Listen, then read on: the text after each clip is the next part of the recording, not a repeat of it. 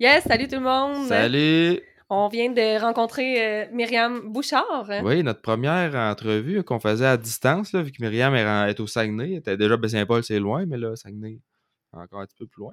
Fait qu'on l'a rencontré euh, via le, euh, le web. Ouais, c'est ça. fait que ça va faire une entrevue qui va être euh, filmée aussi. Fait que j'imagine qu'on va poster ça sur, euh, sur YouTube aussi. Ouais, t'as qu'à avoir le format euh, complet. Ça a assez bien été, donc on- c'était bien intéressant de parler de, de tout ce qui a trait au niveau du mental, la préparation, les départs et tout. Qu'on est vraiment allé à gauche, à droite, puis son histoire aussi qui est un peu atypique, comment elle a commencé la moto, puis qu'elle se ramassait avec une sais, au final. Ouais. Fait que euh, c'était intéressant un peu de, de voir cet aspect-là. Donc, on remercie euh, la Gabière pour euh, les, les- nos breuvages durant l'émission. Et puis également des Spec Motorsports. Yes! Et euh, Cobra on- Moto Cobra Québec. Moto Québec, les petites motos made in USA, euh, super performantes pour les jeunes coureurs. Et aussi, ben, Moto Coach. yes, et un gros merci à balancebike.ca. Merci. Donc, euh, le- les détails du concours dans la description. Dans la description. Donc, on passe ça tout de suite. À tantôt!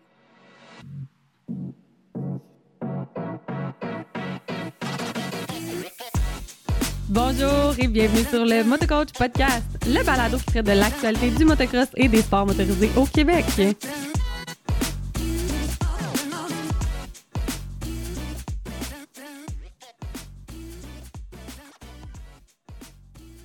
Oh, Myriam vient nous parler aujourd'hui de préparation mentale, Rémi. Oui, un sujet qui est euh, beaucoup, euh, ben, beaucoup discuté.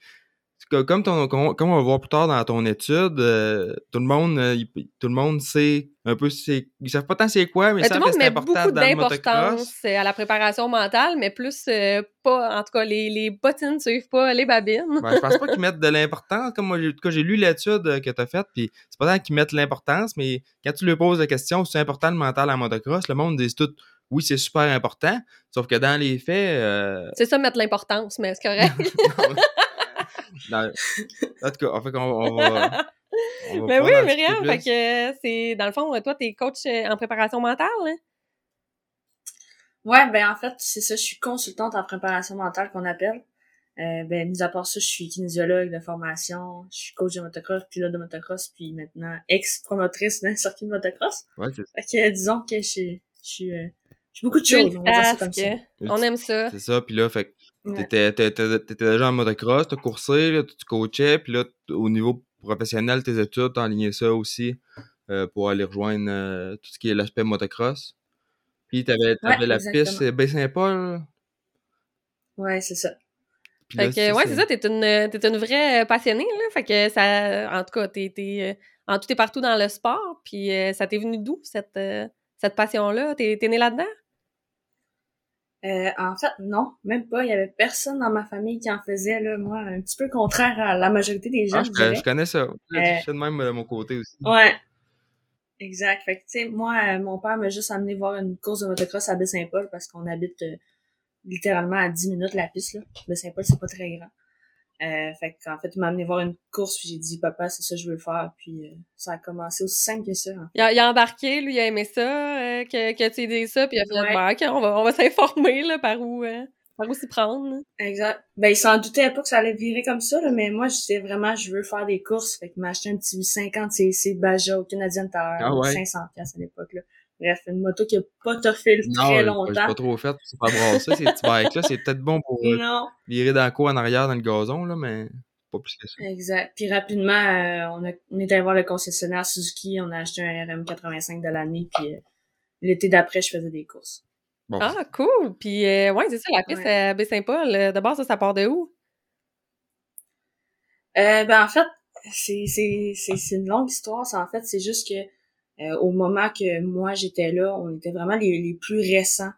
Tu sais, j'ai commencé à rouler là en 2007, mais vraiment plus continué en 2008. Puis 2010, il y avait beaucoup de problématiques avec les- la municipalité, euh, les, les voi- le, le voisinage. Bref, Ouais. Saint-Julie, vous connaissez euh, ça. le genre de problématique. Fait que euh, les, les promoteurs à cette époque-là ont proposé à mes parents de prendre la relève, puis dans le but de moi continuer à pratiquer, ben, mes parents ils ont pris le, la relève, puis juste continuer aussi avec eux. Ah, vraiment cool. Tes parents ont super embarqué euh, dans tes projets. Ouais, ça, c'est rare, surtout quand t'es pas là-dedans. hein. Tu sais, souvent, le monde a beaucoup de préjugés Mhm. par rapport à ça. Fait que c'est le fun de voir qu'ils ont été ouverts d'esprit, justement.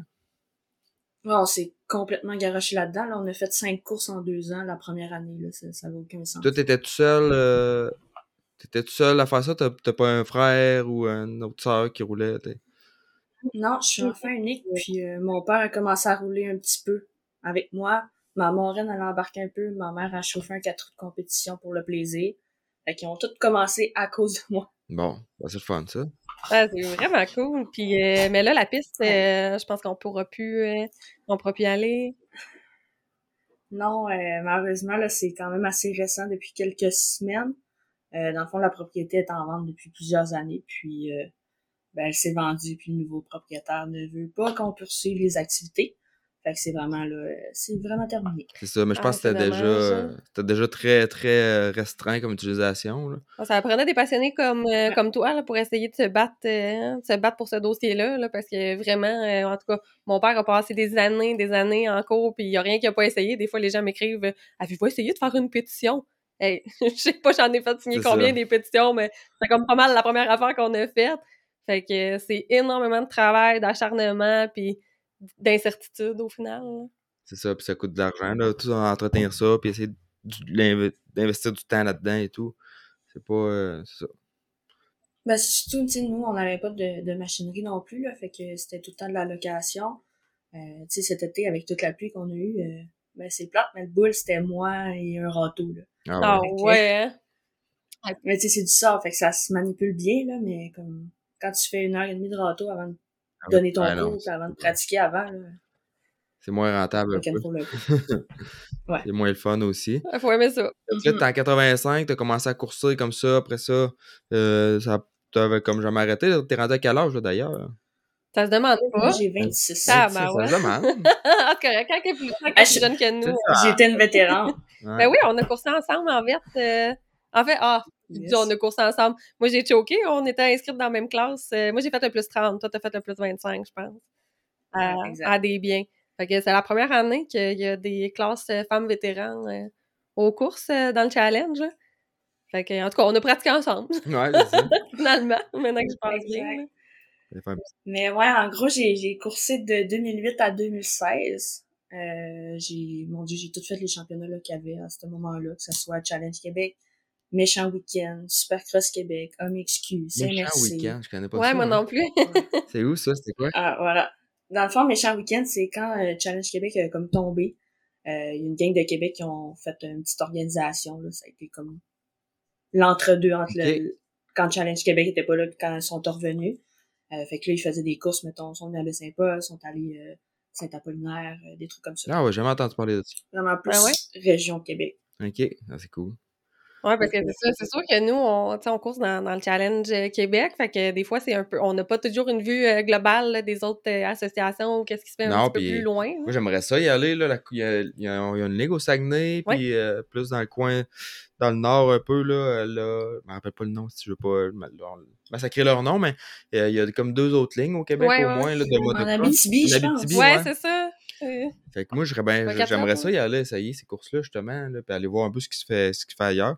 Sauf que euh, coup, on dit ça l'hiver, puis là, t'arrives à l'été, t'es comme Ouais, pris parce qu'on avait des saisons de huit courses, puis tu sais, on est, on est décrinqués, mais on est du, on, plus tant que ça, là. Fait que nous autres, huit courses, euh, moi, c'est- les courses sont aux deux semaines, puis la semaine que j'ai de congé, euh, j'apprenais, là, tu sais, pour aller juste faire des week-ends relax. Fait qu'on, souvent, on va pas courser les fins de semaine quand on n'a pas de course. Ouais, c'est ça. on est motivé au début de quand saison, même, mais, là, ça, le millage, tout, là, puis là, c'est ça. euh, rentrent l'investissement qui va avec ça, les coûts et tout. Fait non, moi, c'est certain que c'est dans Faudrait mes qu'on projets. fasse une là. saison de découverte où Ouais, on essaie de faire euh, quelques courses euh, dans chaque, chaque association. Puis en même temps, ça donne des idées parce que toutes les associations, ont leurs forces et leurs faiblesses. Fait que je pense que tu apprends beaucoup d'aller voir qu'est-ce qui se fait ailleurs, même en Ah Ontario. ouais.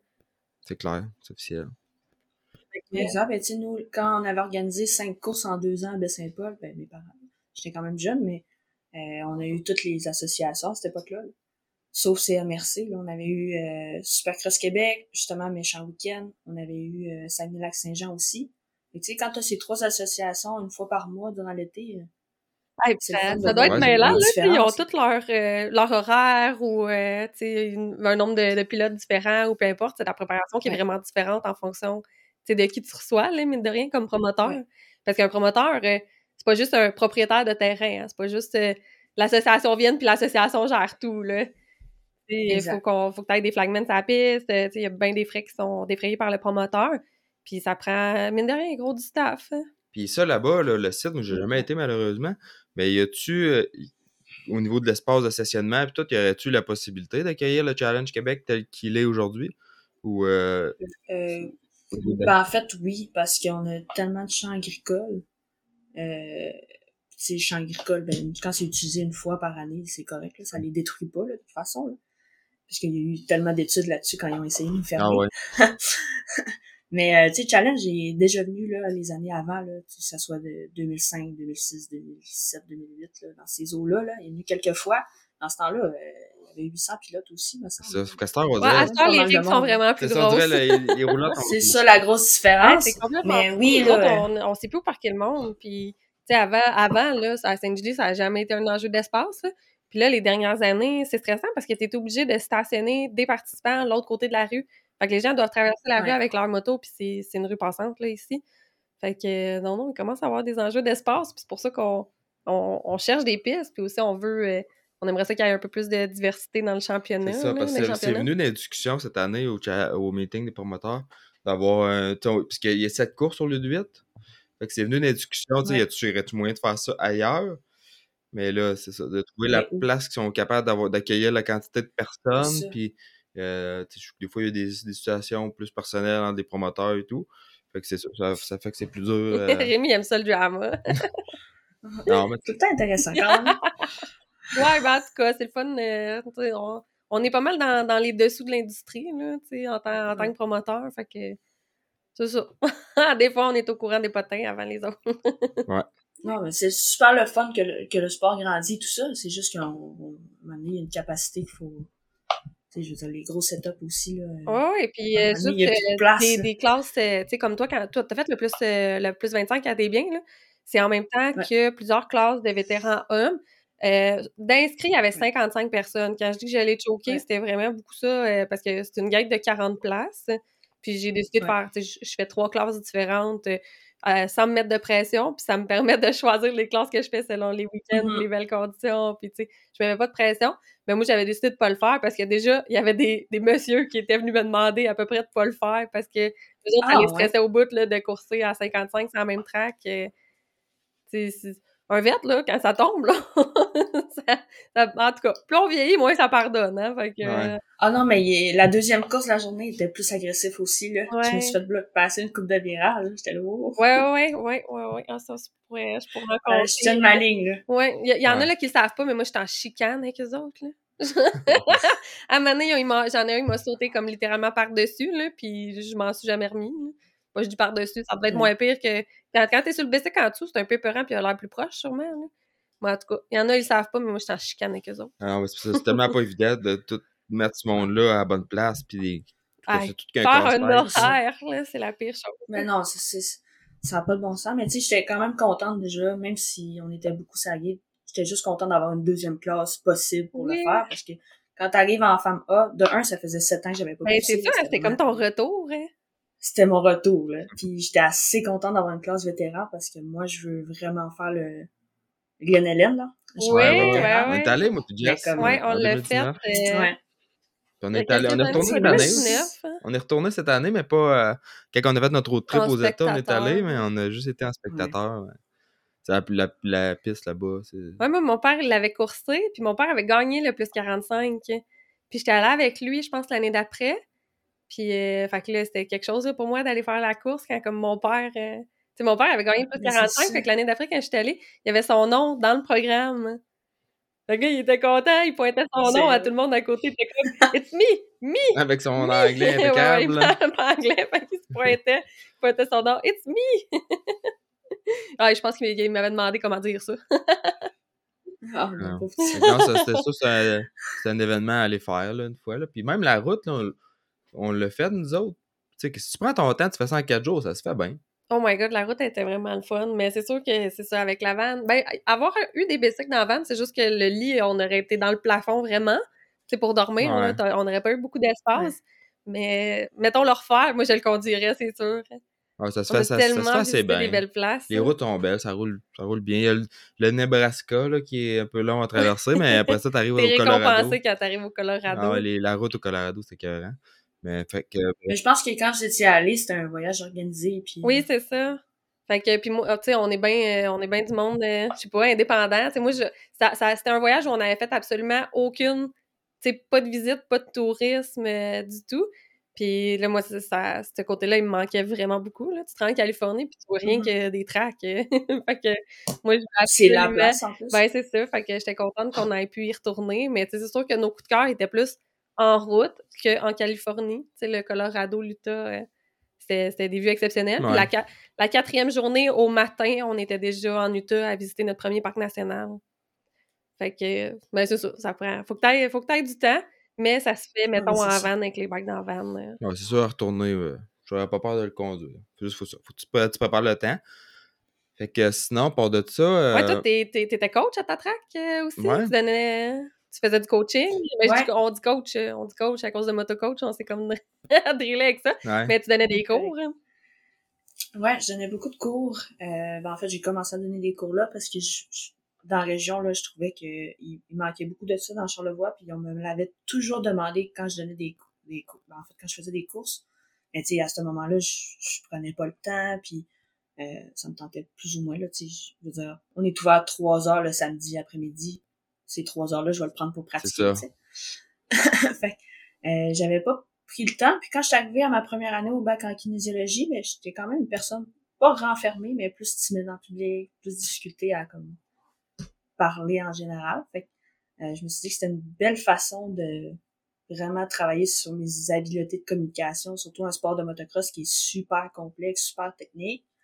Euh, fait que ça a parti comme ça, puis euh, ben moi quand j'avais arrêté de faire des courses après ma saison 2016, moi j'étais plus capable, j'étais brûlée, je voulais plus rien savoir du motocross. Fait que ça a été comme une deuxième vie en fait. Ça a été vraiment de reprendre le plaisir en donnant des cours, puis euh, Ah, ben c'est super le fun. Moi, j'aime ça. Le C'est cours. le fun de coacher les jeunes et tout. Des Ouais. fois, des, des fois, t'as le cours qui s'en vient, puis là, on que ça te tente pas tant, mais un coup, t'es, ouais. un coup, t'es dedans, puis t'as commencé, puis Ben, moi, c'est C'est- le sentiment d'imposteur, là, de mon côté, là, que je trouve, Ouais. euh, que je trouve plus dur. Rémi voudrait vraiment que j'en donne des cours, mais tu sais, je suis pas, euh, je suis pas à ton calibre euh, de riders, là. Peut-être qu'on se ressemblait plus dans les années où tu as commencé. Là, t'es quand même pas mal plus vite que moi. Mais c'est Ben, ça, je trouve. Mais tu tu donnes des cours à. à qui tu donnes des cours. Tu sais, C'est ça, Ah non, je donne donnerais des cours à des jeunes, un des jeunes, des débutants. Mais j'ai un hot takes là-dessus, je pense que ça veut rien dire en fait. Ouais. Tu tu regardes, mettons, les meilleurs joueurs de hockey, tu regardes Wayne Gretzky, quand il a essayé de, de coacher, il était pourri, mais ça a été le meilleur, un des meilleurs joueurs de hockey. C'est, c'est le même principe, tu regardes des, des entraîneurs de football, ben les autres sont super bons pour entraîner, mais quand c'est le temps de jouer, ils sont pourris. Fait que tu sais, ça, c'est, c'est relatif. Ça, moi, je pense qu'il faut quand même que t'aies t'aies déjà été sur un, sur bike, tu tu saches oui. c'est- tu quoi. Sauf que, tu faut que ça prenne quelqu'un qui est observateur euh, d'abord avant tout, puis qui est capable de s'exprimer, puis de, de l'expliquer de, de façon à se faire comprendre. C'est ça qui n'est pas donné à tout le monde. Exact. Avoir une bonne capacité d'analyse, de s'adapter à chaque personne aussi, Oui. là. Puis aussi, je pense, c'est ceux- qui sont. euh, des fois, les pros, là, c'est nono, mais tu sais, ils sont bons naturels. Puis ils ont pas toutes, Mhm. euh, je dis des pros, mais mettons des inters. Tu sais, ils ont pas toutes pris des cours, on s'entend. Fait que tu sais, il y en a qui sont vraiment basés beaucoup sur leur talent naturel, puis après ça, ils veulent expliquer. Ils ont aucune idée. tu sais, eux autres, le mouvement se fait tout seul. Là, tu sais, ils l'ont pas comme appris. Exact. Quelqu'un qui a eu plus de, de misère puis qui a dû comme prendre beaucoup de cours pour s'améliorer, il a développé vraiment une autre, euh, une autre facette, une autre compréhension. euh, Comprendre la mécanique sport, derrière qu'est-ce qui se passe sur le Puis des fois, euh, c'est plus facile à, à expliquer qu'à faire. Exact. Ouais, c'est bon quand tu le j'ai pas eu beaucoup. Oui, oui. Moi, j'ai pas eu beaucoup de cours. Là. Je pense que j'en ai fait un ou deux avec Hubert Rousseau. Là, le Ah, chanceuse. là. Ouais, paraît qu'il Ouais, paraît que c'est un il bon coach, mais on, le- on le dira pas. Je pense qu'il veut pas qu'on le, sa- qu'on le sache. Puis, euh, ben, quand j'ai commencé, j'ai eu la chance d'avoir euh, Stéphane Auric. Auric, euh, ben, Martin Auric, les gens le connaissent plus parce Ouais. qu'il anime une émission à la TV. Là. Mais moi, c'est des gens qui viennent de Baie-Saint-Paul. Puis qui ont coursé Stade olympique, puis euh, nationaux et tout Ouais, ça. Martin Donc, euh, j'ai été encadrée par eux. Ouais. Fait que, tu sais, moi, j'ai été quand même chanceux. J'ai eu ces... les autres, ils terminaient leur carrière de motocross. Mettons Stéphane Auric qui est plus dans le trial maintenant, mais euh, ils m'ont donné plein d'atouts au départ là, parce qu'on m'a littéralement garoché dans un buton de sable, on s'entend. C'est une butte de ah sable en petit 85. C'est évident pour commencer. Ça peut être décourageant même. Euh. Au début, t'as... Ouais, j'ai une coupe de photos que mon père me ramasse dans la première montée, puis j'étais pas capable de monter. Là. C'est pas évident là, quand tu commences dans le sable avec des petits trous en plus. Ah, j'ai commencé dans le sable puis j'ai pas aimé ça. Puis dès que j'ai embarqué c'est une traque de glaise, euh, ah vois-tu, finalement j'aime ça le Moins que tu vas vite dans le sable, pire que c'est. Fait que t'as une place qui est, qui est dure euh, de l'apprendre. Non, mais quand t'es capable de rouler dans le sable, t'es capable de rouler partout après. Bon, c'est ça. C'est une bonne base pour après ça quand tu es dans la boîte ou whatever. Fait que... Yes, t'as étudié, euh, là, t'es, allé étudier en, en kin. est-ce que tu peux nous expliquer un peu plus c'est quoi un, kinésiologue. Je pense qu'on a rencontré euh, Mascola, mais on n'a peut-être pas, euh, on n'a pas parlé de ça, puis même moi, je, serais curieux d'entendre sa réponse.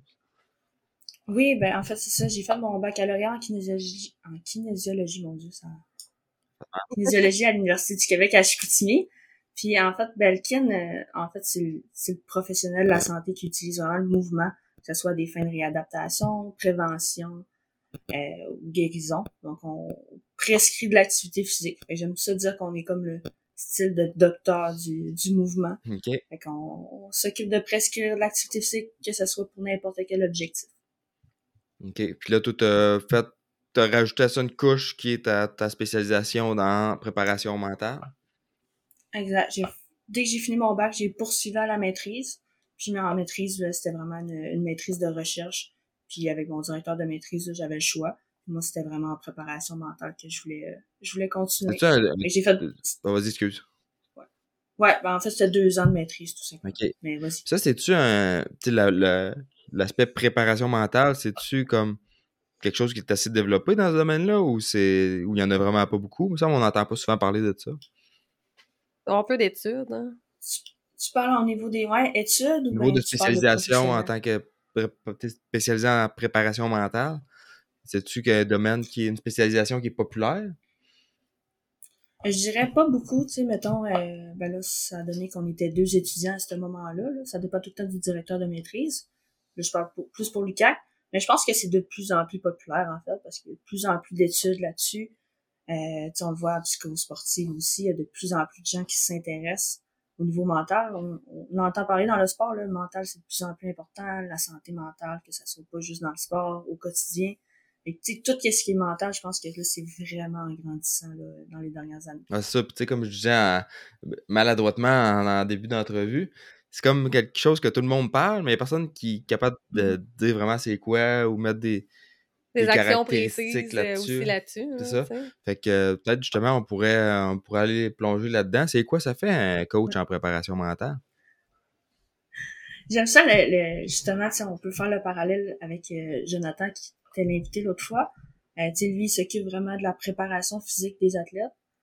Il donne des exercices pour que, mettons, un athlète devienne plus fort, qu'il prenne de la masse musculaire pour devenir plus fort et plus stable sur sa Selon ses faiblesses. Mais le coach, exact. Mais coach mental, c'est exactement la même chose. On va travailler des habiletés qui sont pas physiques, mais qui sont mentales, que ce soit la confiance, la motivation, gestion du stress, gestion de l'anxiété, gestion des émotions, il y, en a, y en a plein, on s'entend, là, concentration. Fait on va développer des outils avec l'athlète ou encore l'individu, peu importe. Ça peut être dans un milieu dans le travail aussi. Là. On a de l'anxiété de performance au travail aussi. Ah ouais. euh, fait que, ça peut être... Euh, on va vraiment faire des exercices, que ce soit avec l'athlète ou euh, on va faire des conférences, on va faire des ateliers avec des équipes sportives, par exemple. Euh, on va discuter avec l'athlète. C'est vraiment euh, c'est un peu abstrait, mais c'est vraiment comme ressemblant au physique aussi. Puis tu sais, quand tu penses à ça aussi, le, le mental, tu sais, il y a du monde qui ont lâché le motocross carrément parce que c'est la pression mentale qui était plus capable de supporter. Tu sais, ils ont, eu des, ils ont eu des grosses blessures, puis ils ont jamais été capables de, de repasser par-dessus totalement, de rouler au niveau qu'ils voulaient. Fait tu sais, c'est... Faut pas l'overlook, là. Exact. Ben, c'est moi, moi c'est ça qui est arrivé quand j'ai arrêté, là sais, 2016, euh, ben, j'ai comme une grosse chute à Sainte-Julie. Ah, désolée. Mais tu sais, j'étais quand même, j'étais vraiment, j'étais plus capable cette saison-là. Euh, tu sais, j'avais eu plusieurs blessures, j'avais gagné le provincial en 2013, puis après ça, ça avait juste été pente descendante. cette course-là, genre, en pratique, je pratique jamais la veille des courses, là. Moi, c'est une journée par fin de semaine, sinon je suis raquée durant trois jours. Quatre jours, même. Je marche plus durant quatre jours. Ah ouais. fait que là, je pratique le samedi, j'arrive sur le saut d'arrivée, je, je glisse un peu, tu sais, le- moi, je roule dans le sort, là. Ouais, Ça c'est, moi, c'est un peu sur le saut. Fait que là, j'atterris, je me rappelle plus trop grand chose, mais j'ai le bassin déplacé, des vertèbres lombaires, cervicales déplacées, l'épaule débarquée, j'ai la mâchoire déplacée, puis une commotion. Ah ouais. Ça va magané. Ça, c'est arrivé sur le finish. vraiment magané. Sur le finish. Sur le à finish, là, c'est- Le, Ben le finish, il est après comme une montée, puis comme tout de suite après, euh, tu sais, comme un virage à haute vitesse. Ouais, c'est ça. Fait que Tu pognes un peu en tournant. C'est comme un step down. Fait que quand tu. c'est soit que soit que tu t'enlignes bien ou soit que tu te renlignes dans les airs. Je sais pas comment dire. Là. Je le prends pas assez vite pour avoir besoin de faire un, ça. t'as mais- un autre saut tout de suite après. Fait que non, c'est vraiment pas une bonne place pour. euh, Non, puis du sable et de la glace, là, c'est fou. T'es- On dirait que t'es bon dans l'un ou dans l'autre, là, la plupart du temps. Là. Non, non, c'est ça. Moi, l'autre. Sainte-Julie, ça a jamais été, euh, ça a jamais Moi- été moi, la je suis pas capable de rouler dans le clairement. ben, je- t'sais, Moi, à des vieilles, là, j'ai de la misère, là. Mais il y a une grosse. Moi, qu'est-ce que je constate, c'est que quand je roule les deux, il y a une grosse différence sur le setup de ma moto au niveau des suspensions, puis de la, de la répartition du poids, mettons, en avant avec mon sag. Fait que je vais. c'est- Puis, tu sais, si mon bike il est setupé pour Sainte-Julie, je vais arriver en sable, le bike sera pas roulable. Faut vraiment que je fine-tune le bike pour pouvoir rouler dans le sable, puis vice-versa. Setup souvent, de les sable, amateurs, ils changent pas leur setup de Ben, track en track, là. Puis sais, les femmes non plus, parce que toi, des fois, je te demande euh, tes suspensions, ils vont-tu bien? Ouais, ouais. Bon. Ouais, Fait que euh, c'est plus c'est dur de. Je, je comprends Jess là-dessus. Je touche à rien. tu sais, C'est dur d'avoir du, de, faire des modifications quand t'as pas quand d'input. t'as pas d'input, ben ouais. Ouais. Mais ça fait une grosse différence. euh. Cool. Fait que, tu sais, là, je- je- ça a été, je dirais, l'élément comme, j'ai fait, ok, ouais, là, c'est assez, là, j'étais plus capable, c'est- j'ai, tu sais, encore aujourd'hui, j'ai le bassin comme instable depuis ce moment-là. L'épaule, il a fallu que je me fasse opérer quelques années plus tard parce que j'ai décidé de, de recommencer le volleyball au niveau universitaire. Puis j'avais l'épaule qui débarquait tout le temps quand je frappais un ballon, ça, ça avait pas de bon sens. Puis le lendemain, ben, c'était les courses là, de Sainte-Julie, fait que j'ai décidé de courir pareil, même si j'ai l'épaule qui levait Ouais, plus euh, quand je me suis réveillée ou sais, ça avait aucun sens. Oh. ça a été vraiment comme l'élément qui me dit, ah là, je suis, je, je suis brûlée, j'aime plus ça, faut que j'arrête. Fait qu'au départ, ça a été comme une année sabbatique, mais finalement, ça a duré sept ans. Ça a été vraiment un processus, là, sept ans de, L'année d'après ça, à peu 2000. près, hein? j'avais 18. Ok, c'est bon. J'ai dit, 2017, la première raid de la saison, ça a pris peut-être trois, quatre semaines après que la neige soit fondue avant que j'embarque sa moto. J'ai fait une crise de panique quand j'étais arrivée devant ma moto. J'ai dit, c'est pas vrai, je m'en vais rouler. Ah ouais. j'étais j'étais plus capable ça m'intéressait plus de rouler pas en tout fait que ça a été vraiment comme ok on reprend confiance en moto on euh, tu sais j'avais peur de me reblesser oui mais j'avais peur que ça fasse encore mal j'avais peur tu sais j'avais une grosse problématique à l'avant-bras aussi euh, fallait un break tout court là fait que c'est pour ça que quand j'ai dit que j'avais donné des cours pour reprendre plaisir ben moi ça a été vraiment ma sortie de secours puis éventuellement j'étais allée aux courses j'étais allée aux courses voir J'étais allée aux courses coacher des jeunes. Puis j'ai dit, ah, ok, ouais, peut-être que j'aimerais ça recommencer à courser. On l'essaye. Mais tu sais, j'ai cette idée-là dans la tête depuis peut-être trois ans. J'ai juste coursé en 2023 pour la première fois. là. Tu, tu, tu dis que tu coursais, tu faisais le championnat, tu avais gagné, fait que tu étais, étais 100% en motocross. Puis là, de tomber de, Mhm. du, pas du jour au lendemain, mais quasiment, à plus faire de bike pendant tout. Ouais. Euh, ça joue sur le mental, ça aussi. C'est ton sport, c'est ça, ton, c'est ton exercice physique que tu fais, c'est ton c'est ce que- qui te distrait, qui t'occupe. Puis là, tu tombes que faut que tu, tu rapprennes un peu à. Tu retrouves tes repères au final. Exact. Ben, c'est une des choses qu'on voit beaucoup, justement. Sais, on parle de blessure, mais une des émotions qui est difficile à vivre quand tu te blesses, c'est, mettons que tu as une blessure qui, qui, qui est vraiment importante. Tu peux pas rouler durant, pour le reste de ta vie ou encore pour quelques mois, voire quelques années. Ben, il y en a qui vont avoir une perte d'identité. Dire, ça fait partie de ton quotidien constamment. Puis du jour au lendemain, tu te ramasses justement, t'as plus ton sport, t'as plus qu'est-ce qui tourne autour de... Motocross, c'est un, c'est un mode de vie, on s'entend, c'est beaucoup de temps. identité, tu sais, des. Sais, moi, je m'identifie au. Tu sais, il y a du monde, ils vont dire, ah, toi, tu fais quoi? Ils vont rencontrer une nouvelle personne, ils vont dire, ah, toi, tu fais quoi? Moi, je suis euh, mécanicien, moi, je suis électricien. Tu sais, moi, mon identité, je vais, je vais dire quasiment que je, que, je ride des bikes avant de dire que, que je fais de la mécanique ou whatever. Là. Fait que, tu sais, c'est vraiment Ben, aussi profond que ça. C'est ça. Puis, tu sais, les gens, des fois, ils me croisaient dans, dans Charlevoix parce que, je veux dire, c'est une, une petite région. Puis, à un certain moment, j'étais la seule pilote de la région aussi, là. Puis, en plus, on s'occupait de la piste à Baie-Saint-Paul. Fait je veux pas, j'étais un visage plus ou moins reconnu. Fait j'étais tout le temps, pas Myriam, mais j'étais tout le temps la, la fille qui fait du motocross aussi, là. Fait que ça, quand t'es dans ton adolescence, puis là, à 18 ans, t'arrêtes de courser, ben, ça joue un peu, là. Fait que moi, j'ai, j'ai eu le cégep, par exemple, puis il a fallu que je fasse mes sciences nat, puis j'ai l'objectif de maîtrise aussi un baccalauréat maîtrise en, tête, là. Mais sinon, euh, non, c'est, c'est les blessures, c'est jamais le fun. Ça, c'est, ça, c'est sûr. C'est clair. Ah non, je comprends, je comprends vraiment qu'est-ce que tu veux dire. Puis là, tu parles même euh, d'école. Mm-hmm. Puis, tu sais, moi, moi, mon école, c'était une partie de mon, mon identité. Là. Puis, tu sais, j'ai, j'ai arrêté ça. Puis, finalement, j'ai changé, euh, changé de domaine. Là. Puis, je te dis, juste ça, je trouve ça dur. Rémi se blesserait demain matin, il pourrait plus rouler. Là. Rémi, il tombe en dépression. Euh. c'est pas juste, il peut plus. Mettons, il pourrait plus, il pourrait plus rembarquer sur un bike. Là. Il y a un problème, une jambe, peu importe. Là. Il pourrait plus rembarquer sur un bike. Là. S'il y a une crise identitaire. Ah, c'est clair que c'est clair que ça ça serait une épreuve à faire. Mais tu sais, je le garde dans le fond de ma tête que ça peut arriver à un moment donné. Puis, euh, On en profite. Euh... Toi, c'est ça, j'en profite. Puis, je me dis que ça peut arriver à un moment donné. Puis, tu sais, comme, comme j'ai dit dans un dans l'autre podcast, euh, euh c'est d'être à l'aise avec le risque que tu prends quand tu embarques sa moto. Fait que moi, c'est de même que je, que je vis ça. Là. Euh, puis là, euh, fait que là, t'as été ta première euh, cliente, là. T'as dû faire un travail euh, sur toi-même beaucoup avant de pouvoir travailler sur, sur les autres. y a-t-il quelque chose qui a été comme un, point marquant, un point tournant là-dedans? Ben, en fait, moi, ça a été de, d'accepter le processus parce que j'étais jamais une, personne de processus. C'est dès le moment j'ai vu du motocross, c'est les courses que je voulais faire même chose pour quand j'ai joué au volley, c'était faire des tournois de volley, faire des matchs de volley. Fait que moi, c'était tout le temps comme compétition, compétition, compétition. Mais finalement, il a fallu que j'apprenne juste à aimer pratiquer, aimer m'améliorer. Fait qu'en donnant des cours, ben, je pense qu'il n'y a pas meilleure façon de ça.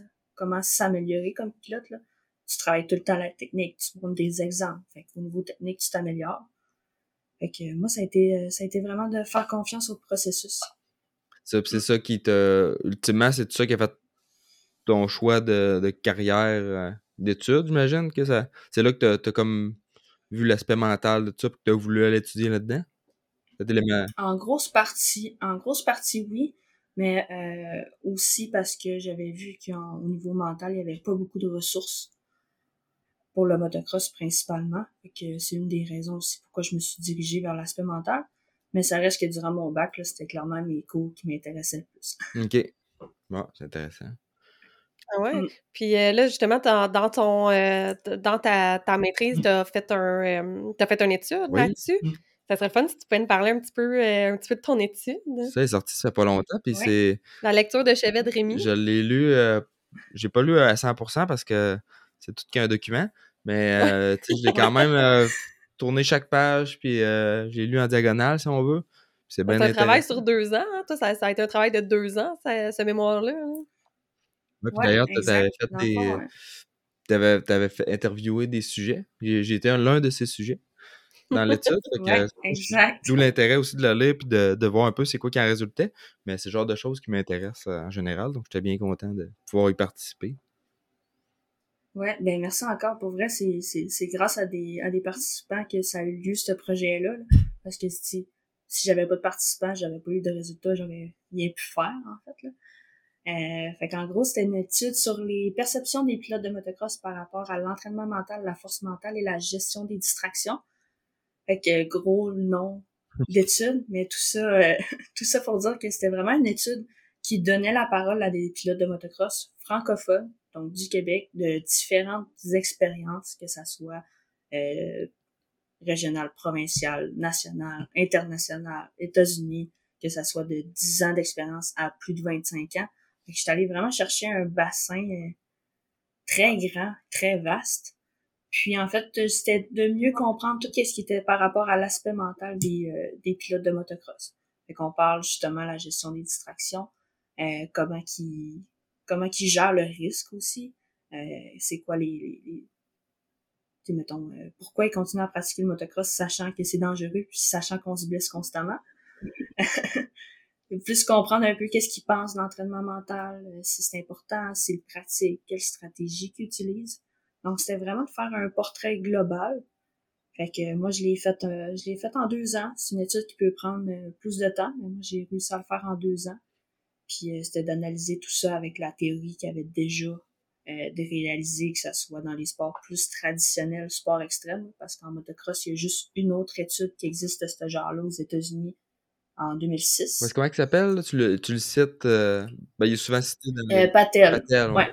Puis lui, Patel 2006. Il parlait, lui, c'était plus ses risques, la relation du risque. Exact, exact. Fait que, tu sais, lui, était plus, c'était plus niché un petit peu, c'était vraiment pas général.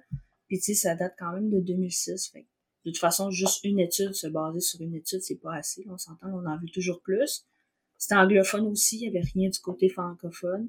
tu sais, on a la chance au Québec d'avoir un grand bassin de pilotes, puis vraiment des, des calibres intéressants. Là. On a vraiment un sport qui est en santé. Ouais, c'est ça que, qui est revenu souvent dans, dans le podcast, là, que on se voit souvent comme un petit, un, petit, marché, un petit marché, mais euh, on a quand même euh, au Québec, on a quand même un beau bassin de riders, puis on a du monde qui se font voir à l'international aussi. Puis dans ton étude, tu avais combien euh, de participants? Donc, j'avais huit participants. C'est une étude de type qualitatif. Fait que du qualitatif, là, c'est vraiment, euh, j'utilise les mots. Donc, c'est vraiment des entrevues. Fait que je peux pas avoir un bassin de 100 personnes parce que c'est... C'est ça, c'est basé comme sur des entrevues que tu fais, que as faites avec eux? Ouais. En fait, le processus, c'était que je contactais euh, les pilotes directement qui pouvaient être intéressants parce que dans le fond, moi, je, je connais le milieu. Donc, euh, je savais un peu l'expérience de tout le monde. Fait que j'ai contacté des pilotes directement, j'attendais selon leur réponse, quoi que ce soit. On s'est dit là un moment. La majorité des entrevues étaient faites par euh, par Zoom parce que ben, je suis au Saguenay, donc c'est un peu loin. ouais, la distance. C'est un peu loin de tout le monde. Il y avait une... donc euh, l'âge des participants aussi, tu disais, je pense qu'il y avait une bonne différence, euh, un peu de toutes les âges pour représenter un peu tout le monde. Ouais, exact. Toutes les âges aussi, toutes les expériences. Fait que c'est vraiment très diversifié. C'est ça qui est le fun. Ouais, hommes et femmes. oh, ouais, hommes et femmes. Je peux pas dire le nom. ouais, ouais, j'imagine. Mais non, t'avais ouais. quand même un bon, euh, un bon bassin euh, diversifié, puis ça t'a amené à quel, euh, quel résultat, quelle conclusion? Ouais?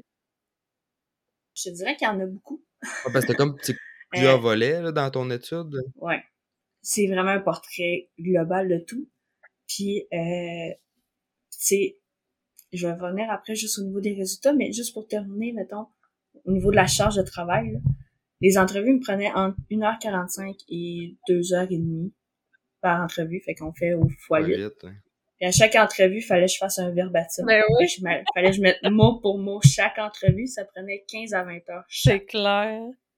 Après ça, il fallait que j'analyse tout pilote en pilote, pilote en théorie. C'est vraiment... c'est ça. Je pouvais pas avoir plus que 8 participants, je pense. Insensé. Quand tu vois le document, justement, de final que tu as rendu, là, on voit que on voit qu'il y a du travail en arrière de ça. Là. Ça tu fais pas ça dans une fête de semaine. Rémi me demandait c'était quoi là, les parenthèses euh, Patel 2026. Fait qu'il était comme des références. Oui, c'est ah, ça. Ah, ça, il y a tout de comme, Est-ce que c'est, est-ce qu'elle cite? Est-ce que, fait que j'étais comme, non, non, c'est, c'est des références. Ça veut dire qu'il a fallu tout qu'elle les lise. c'est ça, il n'y a, rien de laissé au hasard, là, dans qu'est-ce qui est sur ce document-là. Là. Non, c'est, c'est de la recherche. Très fait que de la recherche, justement, comme tu disais, ça peut être quantitatif ou qualitatif, mais c'est de la recherche, même si ça part de verbatim, fait que ça prend des protocoles qui sont super, euh, super sérieux et rigoureux. Fait que c'est pas du... Euh, ça, ça vient pas tout de, de, de, ta tête ou de ton opinion à toi, mettons. Non. Fait que c'est ça qui est... Exact. Il y a des demandes éthiques qui sont faites aussi, là. Tu sais, c'est soumis à l'université qui ont un comité éthique, puis c'est approuvé. Tu sais, c'est pas... Euh, c'est vraiment un long processus. C'est supervisé par un directeur de maîtrise qui a, qui a un doctorat, qui a plusieurs années d'expérience dans le domaine aussi. Ben, domaine de la préparation mentale et non en motocross nécessairement, mais euh, c'est évalué par d'autres professeurs aussi. C'est non, c'est vraiment c'est pas petit, puis on le voit là, c'est 200 pages quand même. Puis ça, c'est un document qui est qui est officiel, puis qui est accessible publiquement, je pense? Ouais, dans le fond, tout le monde peut peut le lire, peut le consulter. Euh, dans le fond, là, quand je l'ai partagé, puis je, te l'avais, je l'avais partagé sur mes euh, médias sociaux, je te l'ai envoyé aussi Rémi. Est-ce qu'on peut avoir le lien, mettons, pour le mettre en description euh, du podcast? Oui. Good, on va vous mettre ça. Ça, ça pourrait être consulté. Un beau petit PDF. Ça, c'est Ouais. le genre de document ça, qui pourrait être consulté dans le cadre d'un d'un procès sur euh, whatever. euh, les- Qui pourrait, tu veux dire, qui pourrait être utilisé euh, comme. euh, comme comme pas dire- référence. ouais. Outil de référence dans un dossier quelconque.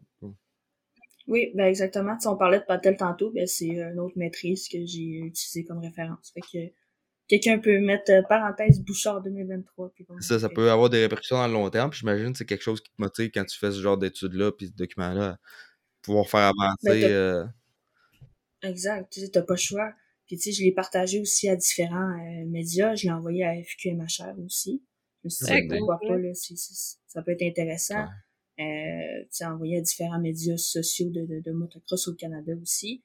Tu sais, c'est une ressource, c'est disponible, les gens peuvent le lire. Puis qu'est-ce que c'est le fun d'un mé- d'un mémoire de maîtrise? C'est un peu comme une encyclopédie. Fait que tu peux aller de section à section, tu peux juste aller voir qu'est-ce qui t'intéresse. J'ai une belle section, qu'est-ce qui est gestion directe, distraction. J'ai une belle section aspect psychologique des blessures. Que les gens peuvent vraiment comme aller d'une page à l'autre, d'une section à l'autre, puis avoir l'information qu'ils veulent absolument avoir. Puis euh, peut-être justement, on pourrait le faire, ces trois sections-là, on peut parler de chaque section, un peu les grandes lignes, euh, qu'est-ce qui a sorti Ouais, de qu'est-ce qui, qu'est-ce qui est à retenir? Qu'est-ce que tu aimerais partager euh, par rapport à tes Ouais. résultats? Ben, j'avais trois, trois objectifs de recherche au départ. Euh, puis la première, c'était de savoir un peu les perceptions des pilotes par rapport à l'entraînement mental, la force mentale. Qu'est-ce qui en est tiré de tout ça, en fait, c'est que le mental est important. Tous les pilotes sont d'accord, le mental est important. L'entraînement mental pourrait être efficace aussi aux pilotes de motocross, mais que ça s'entraîne pas nécessairement mentalement. Ça n'utilise pas vraiment de stratégie au niveau mental. Ou encore, il y en a qui utilisent des stratégies, mais qui euh, qui savent pas que c'est des stratégies mentales. ça, ils le font sans même savoir que ça rentre dans cette. Comme Exact. quoi, par exemple? Euh, comme la visualisation. Généralement, ça, c'est quelque chose que les gens savent. Euh, le dialogue interne. Ils disent qu'ils vont se parler, mais comme ils savent pas nécessairement que c'est une technique de préparation mentale. Fait que, tu sais, c'est, c'est vraiment, même au niveau de définition, que ce soit de l'entraînement mental ou, parce qu'à chaque section, je demandais une définition. Mais tu sais, il y avait tout le temps certains éléments, mais c'était jamais de vraiment la définition. Ah, ça, je me rappelle quand tu posais ces questions-là, puis c'est des questions qu'on se Ouais. pose pas. Fait que là, tu dis, Mhm. ah ben ça, c'était telle, telle affaire, là. C'est quoi la description de ça, tu sais? La définition de ça, là? De mettre des mots sur des pensées, c'est pas tout évident.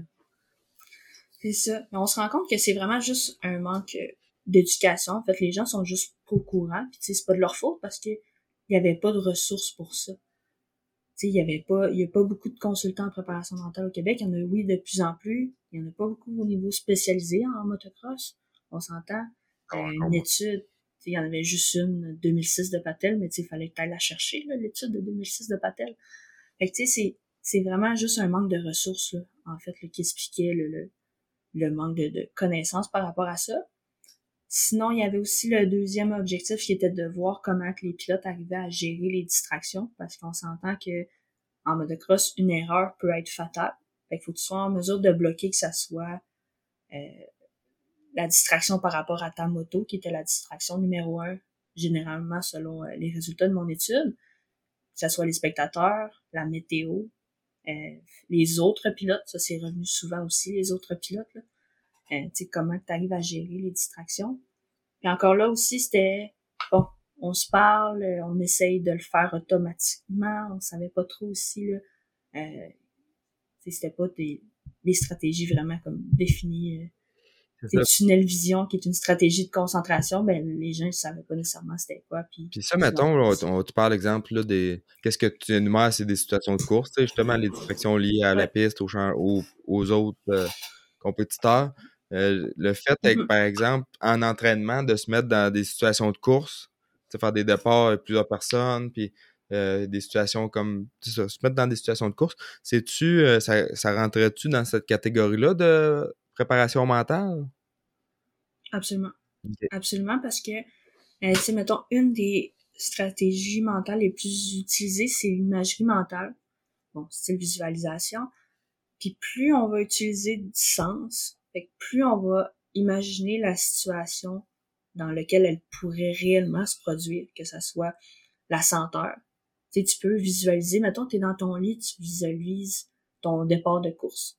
OK, là, tu as juste l'image dans ta tête, mais tu sais, si tu utilises le sens, euh, si tu utilises la senteur, mettons, tu t'en vas dans ton garage, tu t'assis sur ta moto pour le faire.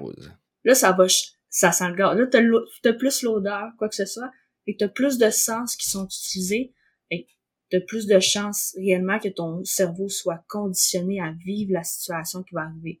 Fait justement, de pratiquer tes départs en situation de course, ben ça, tu vas vraiment utiliser tous les sens, puis tu vas reproduire la situation le plus, le plus, le plus plausible possible. Puis c'est ça qui, exact. Fait que c'est, fait que oui, 100%. Ok. Oh, oh mon dieu, j'ai pas de doigt. Ah, c'est vraiment intéressant. Puis, euh, est-ce que tu me permettrais de te poser des questions qui sont un peu plus, euh, justement, de situations ben, précises? Hein? Je pense qu'elle a. On est, ah, là, on n'est pas rendu à l'autre étape, hein? C'est bon. C'est quoi le troisième? yes, ben, là. Le troisième, c'était ma, c'était comme mon objectif fétiche, en fait. En plus, euh, parce que c'est une question. Excuse. c'est comme, on se pose, on dirait qu'on se pose tout le temps la question, mais on prend jamais le temps de, on sait jamais comment répondre, on prend pas le temps de, d'y réfléchir réellement. C'est qu'est-ce qui pousse les pilotes de motocross à continuer de pratiquer son sport malgré les risques, puis malgré le fait qu'on se blesse constamment? On comprend pourquoi c'est ta question. Hein? Euh, euh, pourquoi, pourquoi on continue?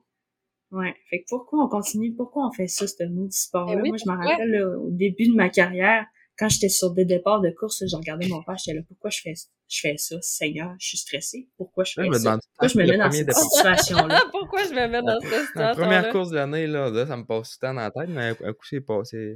Ah, moi, j'y pense le pensais le matin de l'opération, euh, de mon opération. ah, moi, c'est surtout, tu sais, quand tu vois des, des affaires plus euh, tragiques, des, des, euh, des décès, là, tu sais, Marc qui, qui, est décédé, ou ben, tu sais, oui les, les, grosses blessures. Je pense à Mathieu Bosnick, pas Mathieu, son frère. Guillaume. Guillaume, que je, je pratiquais avec à toutes les semaines ici. Puis une bonne fois, il s'est cogné à la tête solide. Puis, euh, tu vois les gens, tu sais, des traumatismes crâniens, des... T'es super, était super chanceux, puis euh, il peut faire de moto vraiment. Et ça, c'est... Toutes des choses comme ça, là, tu te remets en question, là. Ça demande qu'est-ce que je fais. Exact. Ouais. Fait que c'est exactement dans cette optique-là, je me suis posé cette question-là. As-tu trouvé la réponse? Puis, ben, c'était tout le temps une question que les gens me regardaient, c'était comme, tu sais, il y a un moment de réflexion, là. Vraiment, ben, on prend pas la peine de se le poser assez souvent. Mais, euh, c'était surtout de voir le comparatif par rapport à la théorie aussi, parce qu'il y a beaucoup d'études mentales sur tout ce qui est sport extrême. Puis, euh, généralement, qu'est-ce qu'on voit, c'est surtout les mauvaises perceptions. Justement, les gens qui font des sports extrêmes comme le motocross, ben, ah, ils, ont, ils, ont, besoin d'adrénaline, ils ont besoin de vivre des, des situations de stress, ils ont besoin de... Mon Dieu, c'est des rebelles. Mon Dieu, pas moi. Ça, c'est des choses... là-dedans. je me vois dans rien de tout ça. Mais c'est vrai, tu sais, que l'opinion publique de, par rapport au motocross, surtout, ben oui, là, on dirait motoneige un peu moins, mais euh, mm-hmm. motocross, on dirait que tout le monde, il pense que c'est ça, on est il y a des bandits, là, souvent, là, quand tu quand on parle avec quelqu'un qui connaît pas ça. C'est nous autres qui cassent les fenêtres d'un peu de sable, tu sais. c'est ça. Fait que, tu sais, fait je voulais voir réellement si les gens avaient des réponses, parce que même moi, c'est une question que j'ai beaucoup de difficultés. Puis qu'est-ce que je me suis aperçu, c'est que les gens faisaient du motocross juste parce que ils se sentaient bien, ils se sentaient en contrôle, euh, sentiment de bien-être, de satisfaction, euh, plaisir. Fait que c'était tous des éléments super positifs. Euh, fait c'était, c'était vraiment ça, en fait. C'est le ratio risque-bénéfice. Les gens trouvent que le bénéfice est très haut par rapport, euh, mettons, au risque. ils trouvent que le, risque en vaut la peine euh, pour qu'est-ce qu'ils vont en chercher. Le risque est grand, mais quand tu vas en rechercher beaucoup, sauf que là, c'est comme on parlait tantôt, quand tu as des problèmes, j'imagine, avec euh, au niveau du mental par rapport aux blessures, ces mm-hmm. choses-là, ben là, tu, tu te ramasses avec un un bénéfice, bénéfice qui est, moins haut, moins haut ben oui. fait que c'est, ça vient affecter cette relation-là. Mais comme moi, dans l'étude, j'ai dit, moi, ça m'a tellement apporté ce sport-là que c'est ça. Puis t'as pas, eu, pas eu de grandes blessures non plus, là, mais tu sais, moi, moi j'ai mon, j'ai mon hot takes euh, aussi là-dessus, là. Ben, en tout cas, mon opinion personnelle, c'est que j'ai vu des personnes se blesser. J'ai, vu une fille glisser sa garnotte puis se casser le fémur. J'ai vu euh, Chantal, la conjointe d'Éric, sortir du salon d'esthétique puis se défaire le pied euh, en glissant comme ça glace ou en, voyant pas la petite marche, qu'il y a tout le temps de pancarte pour te dire attention à la marche. Là. Fait que, Tu connaissais puis pas quelqu'un qui s'est cassé le coude aussi en jouant Ouais, ouais, ah oui. Quand je me suis, quand je me suis, euh, ouais, c'est quand je me suis blessée au ligament croisé antérieur, ma tante, elle m'a donné un char de merde en me disant, maudit sport de merde. La semaine d'après, elle m'appelait, puis elle s'était cassé le coude en courant après son chien dans sa maison. Puis un dernier, un dernier exemple, mon ami, on salue, mon ami Claude Bernier, qui est chez lui en train de nous Ah, tirer la patte les airs après s'être fait opérer. Parce fait- que lui, fait en badminton. Ben oui, il jouait au badminton, tu sais, genre une bière dans une main puis la raquette dans l'autre, puis il s'est déchiré le croisé antérieur, pareil comme moi. Fait que, tu sais, moi, je trouve tellement... Ça peut, les blessures, tu sais, peuvent arriver tellement n'importe comment. On peut avoir un accident d'auto, on peut rien glisser sa garnotte, là. fait que, aussi bien le faire en... Aussi bien se blesser en faisant quelque chose qu'on aime que, sais, d'aller prendre une marche dehors ça, en essayant d'être prudent. C'est ça, hein. puis ça vient avec le contrôle aussi du risque, là, j'imagine. On, on en connaît tout du monde qui ont commencé en moto, puis qu'à toutes les années, ils se faisaient deux grosses blessures. Ben oui, mais arrêté. aussi, euh, pas... Il y en a plein aussi. Les gens commencent, ils ont pas, ils ont pas des bonnes bottes, ils ont pas un bon casque, Pas de- ils ont pas de Pas de genouillère, technique, là. pas de cours. Les pas- gens achètent des bonnes genouillères après s'être blessés, pas avant. Ouais, ça, c'est un problème. des- on pourra peut-être en discuter quand on va avoir. Ah ouais, euh, moi, je, je suis partie sur l'équipement, là, là, je suis startée, là, je vais me euh, calmer. j'oublie son nom. euh, Antoine Baron, Avec Antoine Baron qui va venir ici. ami Antoine. Euh, fait qu'on pourrait en parler Merci de ça, Antoine, je suis allée te voir aussi après m'être blessée. Ouais, je suis certain qu'il y a pas mal plus de clients blessés qui viennent le voir que de clients qui veulent pas se blesser. Ouais, c'est ça. On fait vraiment plus. euh, on fait pas assez de prévention. on le fait après coup. Fait Fait que. Non, puis. Mais tu sais, tu vous parlais justement des, des, des gens qui débutent quoi que ce soit. Mais tu sais, je, je l'ai vu aux courses là, cette année là, quand je suis allée. Là. Ça m'impressionne là, à des biais le, le tu sais, c'est quoi, c'est un 100 pieds ou 110? Ouais, c'est au moins bateau. 100 pieds. Il est long. 100 pieds. Ouais, il hein? est long. Et je suis comme en, dé- en débutant, il y a du monde qui le sautait. Et comme quand moi j'ai commencé, là, les premières années quand j'avais coursé à débit, là, il y a juste comme le top 3 pro qui le sautait. Là. C'est fou comment que le sport, justement, les, les gens qui commencent, ils veulent tout de suite apprendre super vite, devenir aussi bon que ils voient, ils voient les pros courser, ils voient les pros sauter, fait qu'ils veulent être aussi bons qu'eux. Mais comme faut faut respecter le processus, la gamme. puis t'en vois du monde qui saute Prenez le des temps. fois. Là, puis, Prenez le temps. puis pas rien que dans débutants, là, tu vas aller dans les vêtements, tu vas aller dans les femmes, tu vas aller dans à peu près toutes les catégories. À part peut-être le pro, Le, le mettons, niveau, l'inter. euh, le niveau est tellement. Tu sais, ça améliore d'année en année. Mais tu vois les gars, ils sautent, puis tu vois qu'ils ont pas. Tu s'ils réussissent à se rendre puis que la moto reste droite, ils vont être corrects. Sauf qu'il faudrait pas que ça parte croche, qu'il y ait un coup de vent ou whatever, parce qu'ils ne sont, pas. en mode. tu. Ils n'ont pas la capacité de le rattraper si ça, ça. va mal. S'ils partent croche à redresser la Tu moto, le vois tout de suite, euh, là, quand la personne, les roues décollent le de coup la de terre. gaz là. ou le coup de break qu'il faudrait. Là. Ça se voit, là. Fait euh, tu puis comme j'ai- j'aime souvent dire, si t'es pas capable de manquer ton coup, t'es pas capable de le faire. T'es pas prêt à l'essayer. Sauf que quand c'est moi, moi, il voudrait que je jump tout le temps. Ah, arrête. Ah, moi, je suis pas une jumpeuse non plus. J'aime pas tant ça. Ah non, la, la- les minutes, ils se gagnent à terre. Ils se gagnent pas dans les airs. Non, non, mais tu sais, quand je coach, moi, j'en ai des jeunes que je vais. Ils veulent sauter, puis là, moi, c'est moi qui leur mets le break. J'ai les minutes, les secondes, excusez. Que vous êtes pas prêts, tu sais, je pense pas qu'ils sont prêts, niveau technique, de faire tel, tel ou tel saut. Mais j'en ai, au contraire, là, j'en j'en ai un autre jeune que je commence à travailler avec à la fin de l'été.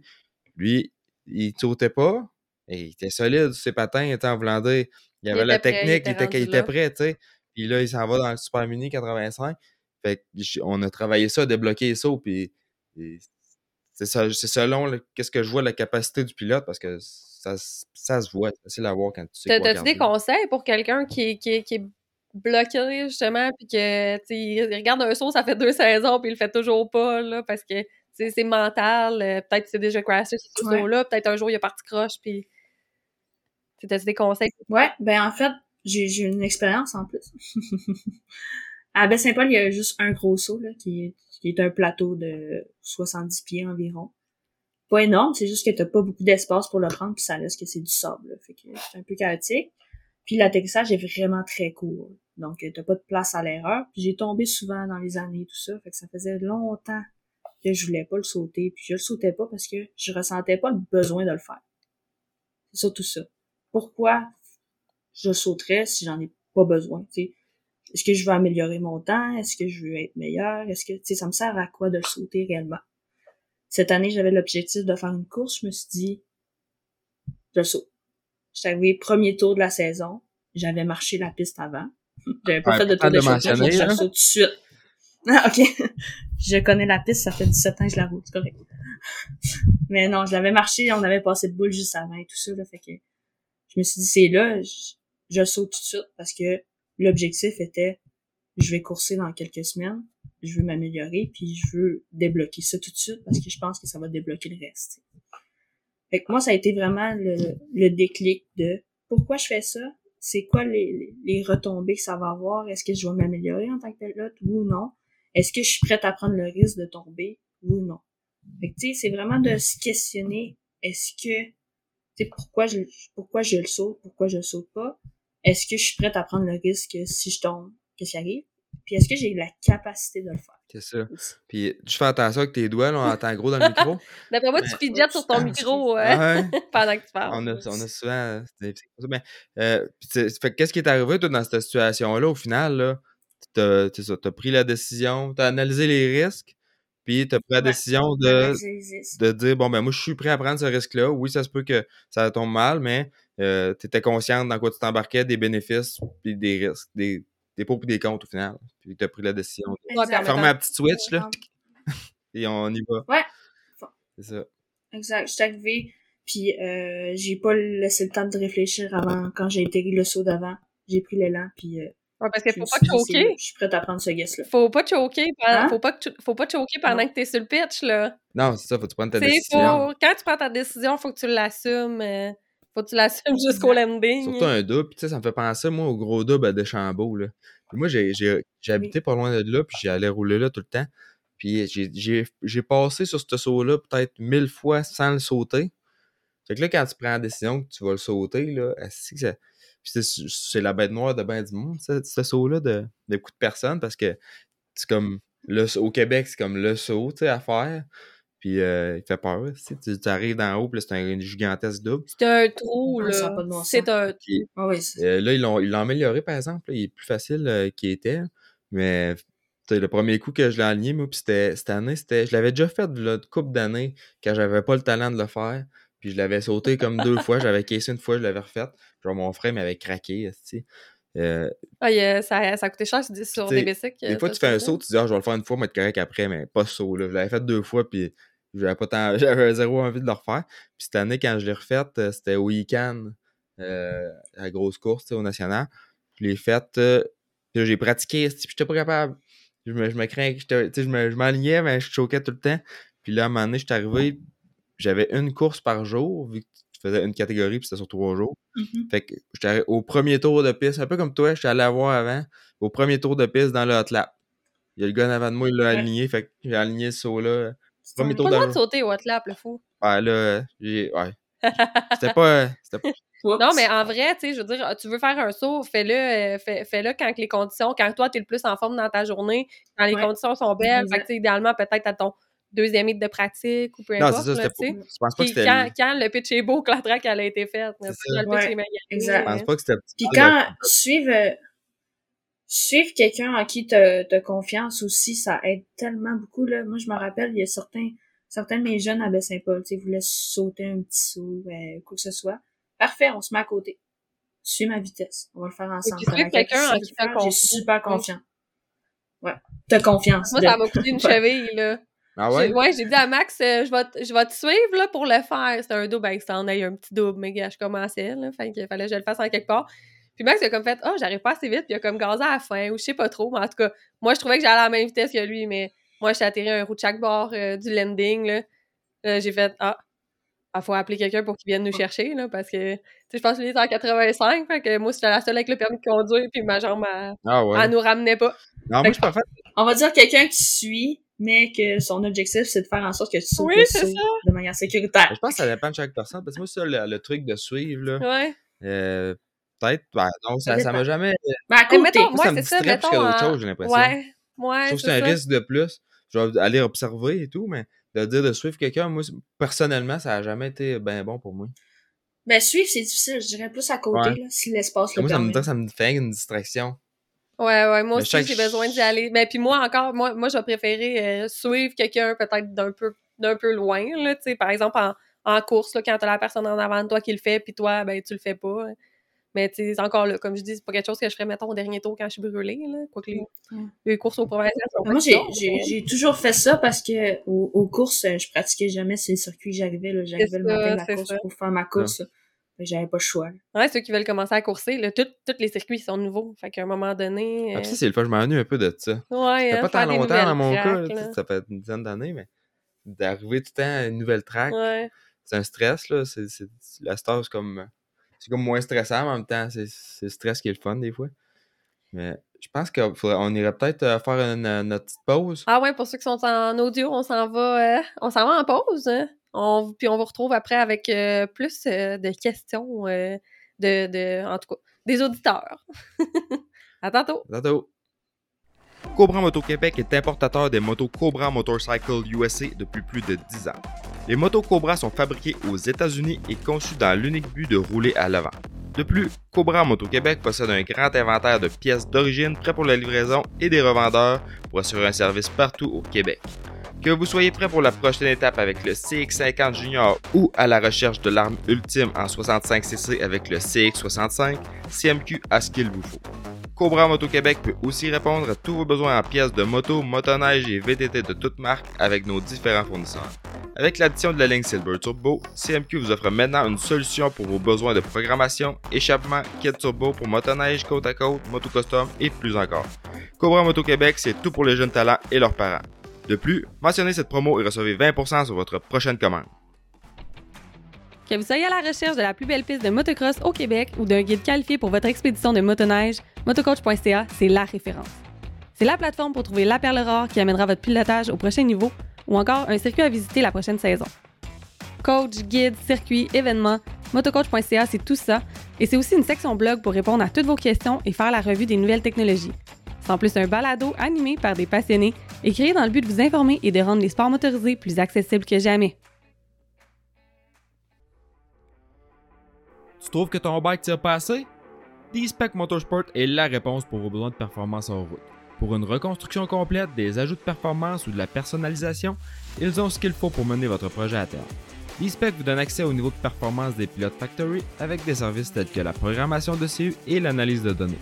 Spécialisé dans le motocross, l'enduro et le snowbike, David est le mieux placé pour vous conseiller dans l'achat de pièces et accessoires de performance. D-Spec Motorsport, la passion au service de vos intérêts. Pendant longtemps, l'initiation au motocross et au vélo pour enfants, c'était rock'n'roll. On embarque sur le bike et on se croise les doigts que ça va bien aller. Maintenant, la popularité grandissante des vélos d'équilibre permet aux jeunes de se familiariser avec le deux roues. Ça leur permet une transition en douceur vers les stasics puis les motocross. Balancebike.ca, c'est le spécialiste incontesté du domaine qui vous offre les solutions adaptées à l'âge de vos enfants. Avec les traditionnels Strider et les modèles électriques offerts par Stasic allant de 12 à 20 pouces, vos jeunes pourront progresser sans bruit, sans déranger les voisins. Balancebike.ca, c'est une entreprise du Québec qui offre le transport sans frais sur tout achat de vélo partout au Canada. En collaboration avec le Motocoach Podcast, Balancebike.ca vous offre également la chance cette saison de gagner un Stasic 16 pouces d'une valeur de 1400 Écoutez le balado et suivez les instructions dans la description. We're back! On est de retour. Fait que oui, on a parlé, euh, c'est ça, on a parlé de franchir des nouveaux obstacles comme faire euh, un nouveau saut par exemple. Euh, pa- la question qui nous est revenue souvent avec le tirage de balancebike.ca, c'est euh, les, les départs. Euh, comment euh, les, les gens sont vraiment stressés par les départs. Il y en a plein que s'il n'y avait pas de départ, c'est à cause des départs qui font pas de course ou. Est-ce que tu as des conseils par rapport à ça, des situations que tu vois souvent? Euh, ben c'est sûr que gestion du stress, c'est, c'est, c'est quand même un, un sujet euh, complexe, on va dire ça comme ça, puis chaque personne est différente. Fait une technique qui pourrait fonctionner comme par Le exemple la relaxation pour quelqu'un. Comment t'as dit, excuse-moi? Ouais. le pipi nerveux sur le bord de la Ah, j'ai déjà ma, mon premier trophée que j'ai gagné, j'ai déjà failli choquer cette course-là parce que j'avais trop envie. en tout cas, j'étais jeune On là, a tout le temps autant vu ça gueule. T'en veux-tu bien me dire? Ah, bah ouais, les J'étais là, papa, je j'ai fait euh, on se faisait pas sur le bord d'un arbre, là, tu sais. On des... s'endure, hein. mettent des cabines là, à de plus en plus. euh, Bon, ouais, une cabine pour tant de filles. hein. On va faire la file. ben oui, continue. Fait que, on- fait que ça dépend, ça dépend vraiment de chaque personne parce que quelqu'un pour, tu quelqu'un qui utiliserait la technique de relaxation, que ce soit peu importe lequel, là, mais juste la respiration ou encore de la méditation avant de partir pour le départ, ça pourrait fonctionner. Encore là, il faut la maîtriser, puis ça demande du temps. Tout ce qui est rapport à la préparation mentale demande du temps et de la pratique. C'est un peu comme devenir fort physiquement. Ben, faut que tu t'entraînes, faut que tu te lèves de plus en plus fort. Ça, c'est pas de la magie. Euh, exact. Puis aussi, surtout, le, on parle beaucoup de la routine pré-compétition. D'avoir sa routine pour se mettre dans le bon, euh, dans le bon, la bonne, Bon état Le bon mindset, zone, ouais. bon mindset, euh, être, pour être prêt euh, au niveau mental, mais au niveau physique aussi.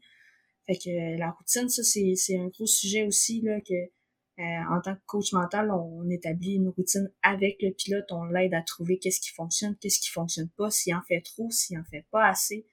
Euh, fait que ça aussi, là, ça aide beaucoup parce que euh, oui, il faut être super, il faut être éveillé quand on est sur le départ, c'est super important, mais il faut pas être trop éveillé ni pas assez. Il faut avoir un juste milieu, comme ça, le stress va être dans la bonne zone. Ah, moi, je m'endors tout le Euh. temps. C'est la gate, là. Ouais, ben là, t'as commencé par des Ah. jumping jacks, là, euh, Ouais, là, un pour- petit peu avant le dé- un petit peu avant que ça starte. Mais mettons, tu sais, quand on- des fois, on attend longtemps, la gate. Ouais, puis, euh, mettons, il y, a un- il y a un blessé, Ah, il je faut attendre que les médics libèrent Ouais. la piste. là, je prêts, là. m'endors, là, moi, je sais pas.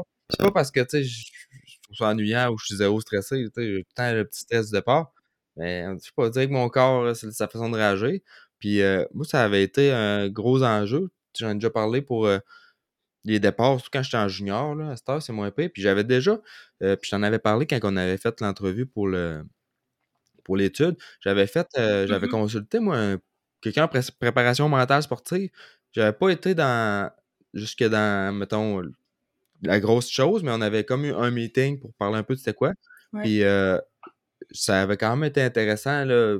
Mais On avait parlé justement de ça, la routine. Puis il m'avait aidé à identifier des petites choses que je pouvais faire euh, pour euh, m'améliorer. Puis moi, c'était. Je coursais beaucoup. Je faisais les deux catégories d'inter. Fait que là, j'avais. Au travers de ça, j'avais euh, ma blonde coursait, j'avais euh, ma, ma fille à m'occuper souvent. Plus que je pas, j'ai pas de mécano. Fait que on établit que de peut-être faire juste une classe, puis vraiment de prendre le temps avant ma course pour me concentrer, être, un- être un peu égoïste, puis qu'on me concentrer sur moi, préparation avant la course. Ça, ça me- ça m'avait aidé. Mais celui était pas, ce que je trouvais plate, c'est qu'il était pas spécialisé motocross. Fait que Ouais. ça a été un peu ça qui, qui m'a freiné d'aller de l'avant avec ça, mais je- Non, parce que je pense qu'il y en a peut-être plus dans les sports euh, d'équipe, hein, des coachs euh, mentaux qu'il y a dans les sports ben, dans les sports établis tout court, d'après c'est ça. Mais euh, départ Ouais. aussi, euh, tu sais, je- moi, je veux juste dire aussi que, ben, premièrement, pratiquer des départs. tu sais, quand tu pratiques beaucoup de départs à la maison, puis que tu as moins à penser à ta technique de départ, euh, tu sais, ça doit aider. Mais euh, je veux juste dire aussi, moi, je vais, je vais souvent sur la gate euh, de mes amis. J'aime vraiment ça, aller aider sur la gate. Là. Je trouve vraiment que c'est un beau moment. Puis, tu sais, je vois que chaque personne a sa routine à eux. Tu sais, ma, ma routine Ouais. à moi, c'est d'être avec, euh, tu sais, les, les, les gens proches de moi que je peux leur demander un million d'affaires. euh, de donne-moi ma bouteille d'eau, tiens ça, fais ci, fais ça. Ça, moi, c'est ma routine à moi, d'être sûr que j'ai quelqu'un, Ouais. que je suis genre un petit mignon, là, que je peux faire faire tous mes, mes besoins, là, quand, quand j'en ai, be- ben, justement, quand j'en ai besoin, euh, faire faire mes petites tâches. Puis il y en a d'autres que eux, faut qu'ils soient complètement focus, que personne leur parle. Fait que, tu sais, si, si vous allez, si vous aidez quelqu'un sur la guette ou quoi que ce soit, vous avez des gens, euh, ou vous avez des gens qui viennent vous aider, dites-leur qu'est-ce que vous avez besoin. soyez- Soyez clair, parlez-en, puis euh, Ouais, les parce que c'est vraiment important d'avoir sa recette. Oui, c'est pense. ça. Moi, c'est niaiseux. Des fois, tu as tout de se à faire respecter là-dedans. Tu là. sais, moi, j'ai pas tant ça, ça, ça game, mais des fois, je vais, rien que prendre ma petite gorgée d'eau, rien que pour. Ah oui, Tu sais, puis c'est toi, mon comme- calvaire, tu m'amènes jamais d'eau. pas vrai. Mais justement, ma routine, j'amène mon eau. Puis il y a aussi la technique. Tu sais, si, si, c'est de quoi qui se pratique. Puis il y a beaucoup de techniques derrière le départ. Tu sais, la façon que tu es placé sa moto. euh, genre, c'est, de quoi que je coach avec mes jeunes euh, quand, quand c'est des coureurs. Puis ça fait une grosse différence d'arriver sur la gate puis de savoir que tu as une bonne technique. Mhm. Puis, de- un côté tactique aussi, La constance aussi. Tu sais, si un départ sur deux, tu le moffes, ben là, tu, tu vas tomber sur lequel, là, sur ta gate. tu sais. Ouais, c'est ça. Puis quand t'es dans le milieu de peloton, tu sais, la place la plus safe sur, une- sur un départ, c'est le premier en avant. Ouais. Tu sais, Moi, c'est, c'est de la façon que je vois ça. Là, la place la plus sécuritaire, c'est le gars qui tire le shot en avant. Si t'es dans le milieu, euh, tout ce qu'il y a après, ben, t'es- c'est plus risqué. Mais tu sais, des fois, t'as, Ouais, s'il y a un pilote, puis euh, t'as plus de chances d'être dedans si t'es si t'es mid-pack. là. Mhm. C'est ça, mais des fois, tu n'as pas nécessairement la capacité de vitesse parce qu'il y a, d'autres catégories sur le départ ou whatever. Ben oui, mais oui. Mais tu sais, au moins, si tu hein. sais que tu es capable de te placer à côté de quelqu'un que tu sais qui va sortir sais, c'est plein de petits détails de même là, qui font que tu vas avoir confiance à la gate. Puis quand tu vas, tu vas, être prêt à y aller, tu, va. parce que même des fois, tu regarde, moi, euh, moi je suis pas, euh, je suis pas quelqu'un qui va gagner des courses, mais je vais souvent tirer des all shots parce que c'est quelque chose que je vais, tu avoir vraiment beaucoup pratiqué dans ma vie. Fait que, tu sais, si, si, si y a quelqu'un, en tout cas, peu importe ton niveau, s'il y a quelque chose que tu peux te démarquer, c'est là-dessus, travaille, euh, travaille tes départs, là. Ah ouais, c'est c'est- vrai que c'était peurant. Puis moi, je vois ça un départ dans une course comme le moment où j'ai le moins de contrôle sur le risque. Dans, Ouais. où on parle de contrôle du risque, être accepté dans quoi qu'on s'embarque. Mais ce moment-là, c'est là que j'en ai le moins, mais il dure pas longtemps. Mais je contrôle tous les éléments que je peux, que je peux contrôler. Yes, fait que... Exact. Moi, j'ai tout le temps une mauvaise note, je trouve ça, je trouve ça dramatique, t'as pas de contrôle. T'as quand même un peu de contrôle. T'as pas, je euh, dis pas que t'as pas de contrôle, au Ouais, contraire. ouais, t'en as moins, euh, C'est le, tu sais, c'est le bout. C'est vrai c'est que c'est le bout que t'as le moins de contrôle. Mais pratique, t'es un peu tu sais, dépendant des autres. choisis, choisis bien ta, choisis bien ta gate pour avoir une ligne qui s'en va droite en avant de toi, pas en zigzag, puis au pire, Ouais, ben, C'est ça, soit- c'est ça. Choisis bien ta gate, sois solide sur ton une bonne technique. Si toi, tu t'en vas en ligne droite, t'as pas mal moins de chances euh, de te faire faucher par, euh, par quelqu'un qui zigzague que si toi, tu Ça. c'est toi qui fauches. Être dans le bon état d'esprit mentalement. C'est ça, c'est ça. Fait que quand même, t'as as une partie de contrôle, mais le, le risque est plus élevé, mais je pense que le contrôle est quand même, euh, est quand même là, ça, faut que tu contrôles tout, tout ce que tu peux contrôler quand tu es sur une Oui, moto. c'est assez ça. dangereux, tu mets tout- toutes les chances de ton côté. Yes. Est-ce que tu avais un point à ajouter sur les départs? hein? Moi, moi le, mon seul truc, c'est que je me mets euh, le plus loin possible. Oh my god, pas moi. Je pars extérieur. c'est pas mon truc! je pars à l'extérieur complètement, puis je fais ouh, Ouais, c'est ça. Non, ça, c'est pas, je euh, pense monde. ça, c'est pas mon truc. Ça- marche, ça marche. Ça Ouais, peut c'est être bon, tu sais, ça. quand, quand la guette est pas pleine. Moi, j'ai déjà fait ça aussi. Mais ça, parce que, ah oui, c'est vrai. Puis aussi, euh, justement, tu vois pas des, tu vois pas les gens autour de toi. Fait que c'est comme plus facile de, de gazer fort parce que t'es moins comme apeuré des autres. Fait que surtout quelqu'un qui commence, ça peut être, Ouais, j'ai- euh, ça peut être vraiment J'ai bon. déjà truc, fait hein. ça aussi quand t'es sur, quand t'es sur une gate puis elle est- pas pleine, d'aller te mettre un peu à l'écart. Tu sais, Ouais, quand la peut-être que est ça- déjà pas Peut-être que bonne, tu tireras pas l'autre shot, mais si tu y crois déjà pas que tu vas le tirer, l'autre shot, tu le tireras pas. Parce que si tu veux tirer un autre shot, faut que tu y crois. Fait que d'aller se mettre un peu à l'extérieur, c'est bon. Puis moi, personnellement, mon truc à cette heure, puis j'ai beaucoup amélioré ça dans les deux dernières années, mes départs, puis c'était c'était dans mes objectifs d'améliorer ça. Puis à cette heure, quand je suis à la gate, je m'occupe pas des autres. Puis je suis convaincu que ça va être moi le premier qui va arriver dans le coin. Jérémy Pronovo, il faisait ça en snowcross, puis il, il me faisait vraiment, vraiment rire. Là. Il est- des fois, là, son mécano faisait Ah, on a vraiment le pire choix de gate, t'es sur une plaque de glace, tu sais. Puis là, Jay faisait Je tire au shot. Mais non, mais écoute, sois un peu. Non, je tire au shot. Puis Chris, il tirait au shot. Tu sais, c'est tellement. C'est Lui, là, il était, il était Il avait confiance en lui. Ben oui, puis il le disait, puis il le disait à voix haute, là, il le disait à tout le monde. Là, Moi, je tire au shot. Ouais, ça joue dans la tête des Puis il autres. sortait en. Puis, tu sais, il y avait, c'était sa première année en snowcross. Le mental est fort. C'est fou, c'est fou. Le mental est très fort. Fait que on a- puis euh, là, on, tantôt, on a parlé quand même beaucoup euh, des blessures, mais tu sais, y a-tu quelque chose euh, Mhm. que t'aimerais, tu sais, rajouter là-dessus? Quelqu'un qui, qui, qui s'est blessé, puis que là, c'est le moment où euh, il est prêt à rembarquer, là, puis il a, il a hâte, puis il a pas hâte, là. Il a peur de se blesser. Surtout. c'est ça. c'est c'est ce qu'on voit c'est ce qu'on voit beaucoup là tu sais il y a beaucoup de réactions que les, les, les gens vont avoir que ça soit de la frustration euh, après ça ils vont perdre confiance en soi. On a parlé de la perte d'identité tantôt aussi. Mais généralement justement ils perdent la confiance puis ils ont peur de se blesser mais honnêtement le meilleur truc que je peux donner vite vite à je pense tout le monde en fait c'est juste de faire confiance au processus d'être euh, d'avoir oui, d'accepter le fait qu'on est blessé, tu peux rien faire anyway, à part contrôler ta réadaptation. Fait que, si tu donnes le maximum d'efforts, tu fais confiance aux professionnels qui t'aident, que ce soit un physio, que ce soit un masso, que ce soit un chiro, que ce soit un médecin, peu importe. Si tu as confiance au processus de réhabilitation qu'on t'a offert, puis si t'as pas confiance, ben, tu te dis, peu importe, là. Mais tu sais, c'est qu'est-ce que tu peux contrôler? Tu peux contrôler ta réadaptation, comment elle va se passer, en mettant le maximum d'efforts possible. Puis, euh, j'ai un blanc. Mais tout ça, justement, Jess, ta- J'ai perdu le ta nom. blessure, t'avais été exemplaire par rapport à ça. ta- Ouais, ben c'est ça, une blessure, euh, une rémission, c'est multidisciplinaire. Hein? Fait que t'as, t'as, faire de la physio, là, c'est la maudite base, sérieux. Puis je vois tellement de gens qui l'évitent, qui contournent ça, puis qui disent oui, oui, j'ai fait mes exercices euh, la première semaine ou tu sais à peu près. Mais sérieux, moi, euh, je suis tellement revenue, je suis tellement bien revenue, je suis tellement revenue forte, mais j'ai fait une heure de physio par jour pendant quasiment un an, tu sais, puis plus, euh, plus les premiers temps. Puis c'est ça, je trouve que c'est c'est multidisciplinaire. Il y, a, il y a plein de gens qui peuvent euh, nous aider, mais il faut qu'on fasse... euh, on va avoir les résultats des efforts qu'on fait, C'est mettons. ça. Exact. Puis une des techniques surtout utilisées en processus de réhabilitation, c'est la visualisation. J'en parle souvent, mais c'est une technique qui est tellement comme Sous-utilisé. Multitask. Ouais, OK.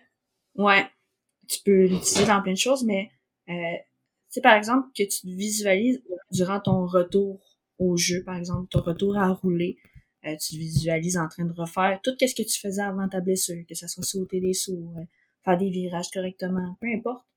Mais ton cerveau, lui, il s'entraîne quand même. Tu sais, il y a une mémoire, le cerveau. Fait pour lui, c'est de l'entraînement. C'est comme si, pas comme si, mais t'es, t'es sur la moto encore. Fait que lui, il pense que tu roules un peu. Puis ça, ça Tes envoie muscles, ils se rappellent des pas, mais ton micros, cerveau- euh, tu sais, des micros-impulsions aussi dans tes muscles.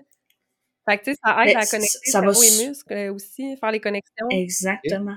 Exactement. Fait que tu vas avoir déjà une certaine forme d'entraînement. Fait que quand tu vas rembarquer, ben, ton cerveau va s'en rappeler, puis tes muscles vont s'en rappeler aussi. Fait que ça va vraiment faciliter ton retour aussi. je, vais, je vais vous amener dans mon euh, jardin secret. Les confidences. je vais, avoir peur de sonner ridicule. Mais des fois, je regarde des courses, puis je regarde des pros, là. Puis là, je m'imagine être eux. Puis je m'imagine faire... là, genre, je, je fais les mouvements, là, et tout, là, exactement dans ma tête. euh, genre, avec leur style comme de, de conduite, là, puis comme, ben, de ride, là, puis je me comme l'approprie. Mais je fais vraiment ça. Ah euh, ouais, puis ça te tente pas de l'essayer? Ah, avec pas, mais je pense qu'il y a comme vraiment plein de façons de faire de la, de la visualisation, là, comme, euh, comme tu dis. Puis tu, tu ferais ça dans quel euh, genre dans quel setting? Ou tu sais, couché dans ton lit ou euh, comme là, Bah, tu honnêtement, dès que tu peux avoir un 5 minutes disponible et le faire, là. Ouais. Tu sais, ça prend pas, euh, tu sais, c'est pas comme l'entraînement physique, euh, mettons, t'as besoin d'équipement généralement ou t'as besoin d'un certain Ouais, espace. ouais. Préparation physique, tu peux le faire que ce soit avant de te coucher, que ça peut être quand tu te lèves le matin, quand tu prends ton café, euh, tu sais, au lieu de prendre 30 minutes à lire tes nouvelles, lire ton journal, ben, là-dessus, t'en prends 25, tu prends 5 minutes, tu sais. Fait que mettons, euh, mettons Ça aux fait. On a du temps, là. Ouais, c'est ça. Mettons, Ouais. mettons t'es aux courses, là, puis tu vas juste comme t'asseoir sur ton bike, tu te mets en position de départ, puis tu visualises le départ que tu vas avoir dans, dans, dans une demi-heure, Ouais. là. Tu sais, tu peux le faire. Tu peux le faire assis sur ton bike avec les, les coudes des airs, là. Ah, puis on parle, on parle de bike, mais ça peut marcher en motoneige. Le gars qui fait de hors-piste, là, peut s'imaginer Ouais. faire des, des toutes sortes de tricks Ben tu ouais, comme, comme elle dit, je pense que c'est c'est applicable dans tellement de Puis moi, je le fais. situations. Je hein. pense que, mettons, la, la veille d'une course, quand je me couche, je vais visualiser toute la piste. Et avant les départs aussi, euh, quand j'étais à roulotte encore, là, je vais comme visualiser le- tout le moment du départ puis mon premier tour. Mettons, je tire le shot puis euh, je m'en vais avec ça. Ça, c'est dans le bout où il faut pas te parler. euh, Ouais, c'est ça, le c'est bout que je suis bête, là. Oui, Ah, ah, tu- c'est ce qui est bête. Ça, ça va, c'est C'est correct qu'il focus sur c'est ce qu'il y a à c'est faire. sa routine. On va le laisser dans sa routine. Ah oui, euh, ça, ça marche quand même. Ah, c'est intéressant. Puis, euh, voyons, j'essaie de j'essaie d'être sûre de pas manquer des questions peut-être qu'on aurait reçues. Mais une que Rémi avait, c'est... Puis on l'a eu en parlant avec... euh, on, a posé la question aussi à Emmerich, mais tu sais, il y a des... Emmerich Legendre, qu'on a reçu sur le podcast. Euh, il y a des parents qui mettent énormément de pression. Il y a des parents là, qui s'improvisent coach mental. On n'a pas parlé à Emmerich pour ça parce que c'est pas... euh, lui, lui, il se- il a jamais senti cette, euh, ce- cette pression-là, mais c'est juste parce qu'on on l'a reçu nous autres hier, fait que Il j'ai va- la être- question en tête. Il va là. être publié après euh, le Après 4 janvier. Ah, ok, bon. Ah non, on mais fait- non. Non, non, il Ah, va pas moi qui être, m'ai allé. Ouais, c'est ça. ok, il va être publié quand vous allez écouter ça. Euh, mais c'est ça, dans le fond, on voit tellement de jeunes, justement peut-être de la génération Emmerich, que une fois qu'ils ont vieilli puis qu'il a fallu qu'ils commencent à payer eux-mêmes pour leurs affaires, ils ont lâché le motocross. C'est comme s'il n'y avait plus assez la motivation ou l'amour Ben, euh, du que- motocross après avoir eu comme autant de pression toute leur vie là, par rapport Pression, à puis peut-être aussi le fait que c'était comme un acquis dans leur vie. ça. Ouais, ça c'est peut-être... Mettons que là, on Ça parle... n'a peut-être pas euh, rapport avec. Ouais, je de pression. Mettons juste pour la question. Ouais, pour, euh, la, pour la pré- de la fait que- pression. Préparation mentale, euh, j'imagine, en tout cas, déjà, être un, être un parent, t'es comme la personne que le jeune a le moins le goût d'écouter. Tous les parents vont le dire, là, c'est moi qui ai dit, il le fera pas. Fait que, tu sais, avoir une personne qui est un peu intermédiaire puis qui vient un petit peu gérer, gérer ça, puis en tout cas, je sais pas, je, je voulais savoir. euh, Mais il y a beaucoup d'éducation à faire auprès de, de plusieurs parents, je dirais, là, parce que c'est plate à dire, mais il y a certains parents qui peuvent être comme une béquille là, pour le, le- pour leurs enfants à cause de, de cette pression-là. Puis, faut à certains points que le, le, le parent, ou peut-être bien que c'est pas clair, tu sais, peut-être bien que le parent veut quelque chose, mais l'enfant, lui, tu sais, il a peur de le décevoir le parent, fait qu'il dit pas que, ah, je veux pas atteindre ce niveau-là, moi, je fais juste ça pour le plaisir, ou c'est tout le temps le problème à, à ce niveau-là d'habitude. Fait qu'il y a beaucoup d'éducation, puis on peut beaucoup travailler avec le parent. En fait, là, euh, c'est possible, comme coach mental, de travailler avec le parent, de travailler à sentir vraiment l'éducation, en fait, lui dire c'est quoi son rôle. Parce que son rôle principal, c'est pas de coacher. Son rôle, c'est de supporter son enfant. Euh, fait que c'est d'apporter de l'aide, euh, que ça soit émotionnelle ou, tu bon, l'aide financière à un certain point aussi, mais surtout de supporter son enfant, être là pour lui, mais sans y mettre cette pression-là. Fait que, principalement le rôle, du consultant mental avec le parent, ça va être peut-être l'éduquer à ce niveau. Là, j'ai remarqué de quoi justement en coachant. Puis étant, j'ai ma fille que Mhm. je coach des fois, tu sais, que je, je roule avec. Puis je vois, je coach aussi des jeunes quand leurs parents sont là des fois.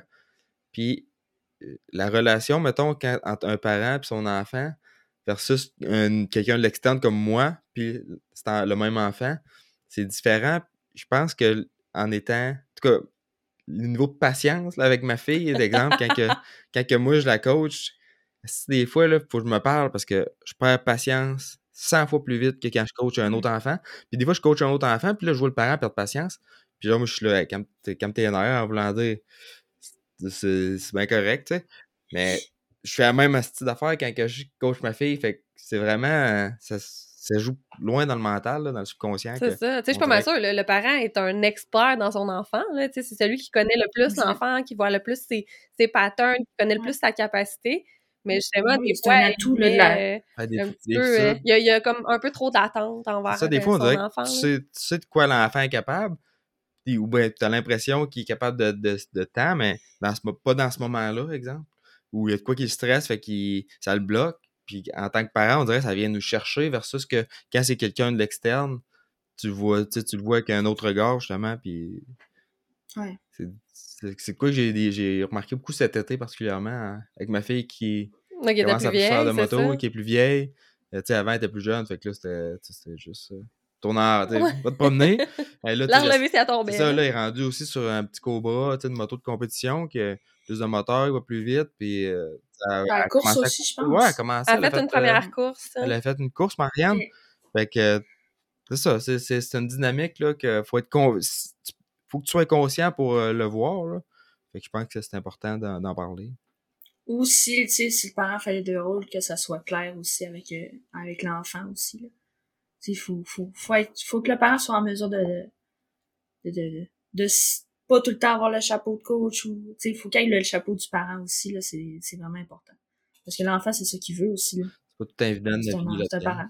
Il faut garder, faut garder ça le fun. faut qu'il continue d'aimer ça. Mais c'est touché. C'est la base, ouais. c'est ça. La base, c'est ça, c'est de garder ça le fun. Mais c'est pas tout le temps facile quand tu mets puis la pression. Puis je pense qu'il y, en il y en a des parents là, qui ont peut-être dé- dépassé un peu la- cette limite-là au niveau de mettre trop de pression. Ils veulent plus, euh, ils veulent plus que, que l'enfant. là. À un moment donné, ils vivent, euh, ils vivent, euh, Vivent leur, leur- victoire au travers. Là, ça, les ou jeunes. ils vivent leur Mais généralement, c'est ça, ils finissent, ils- ces jeunes-là arrêtent le sport euh, très tôt aussi. Ouais, c'est ça. En tout cas, c'est ma... c'est malheureux. On en voit. On... En tout cas, je suis pas mal sûre qu'on en a tous euh, quelques-uns en tête. Là. Ouais.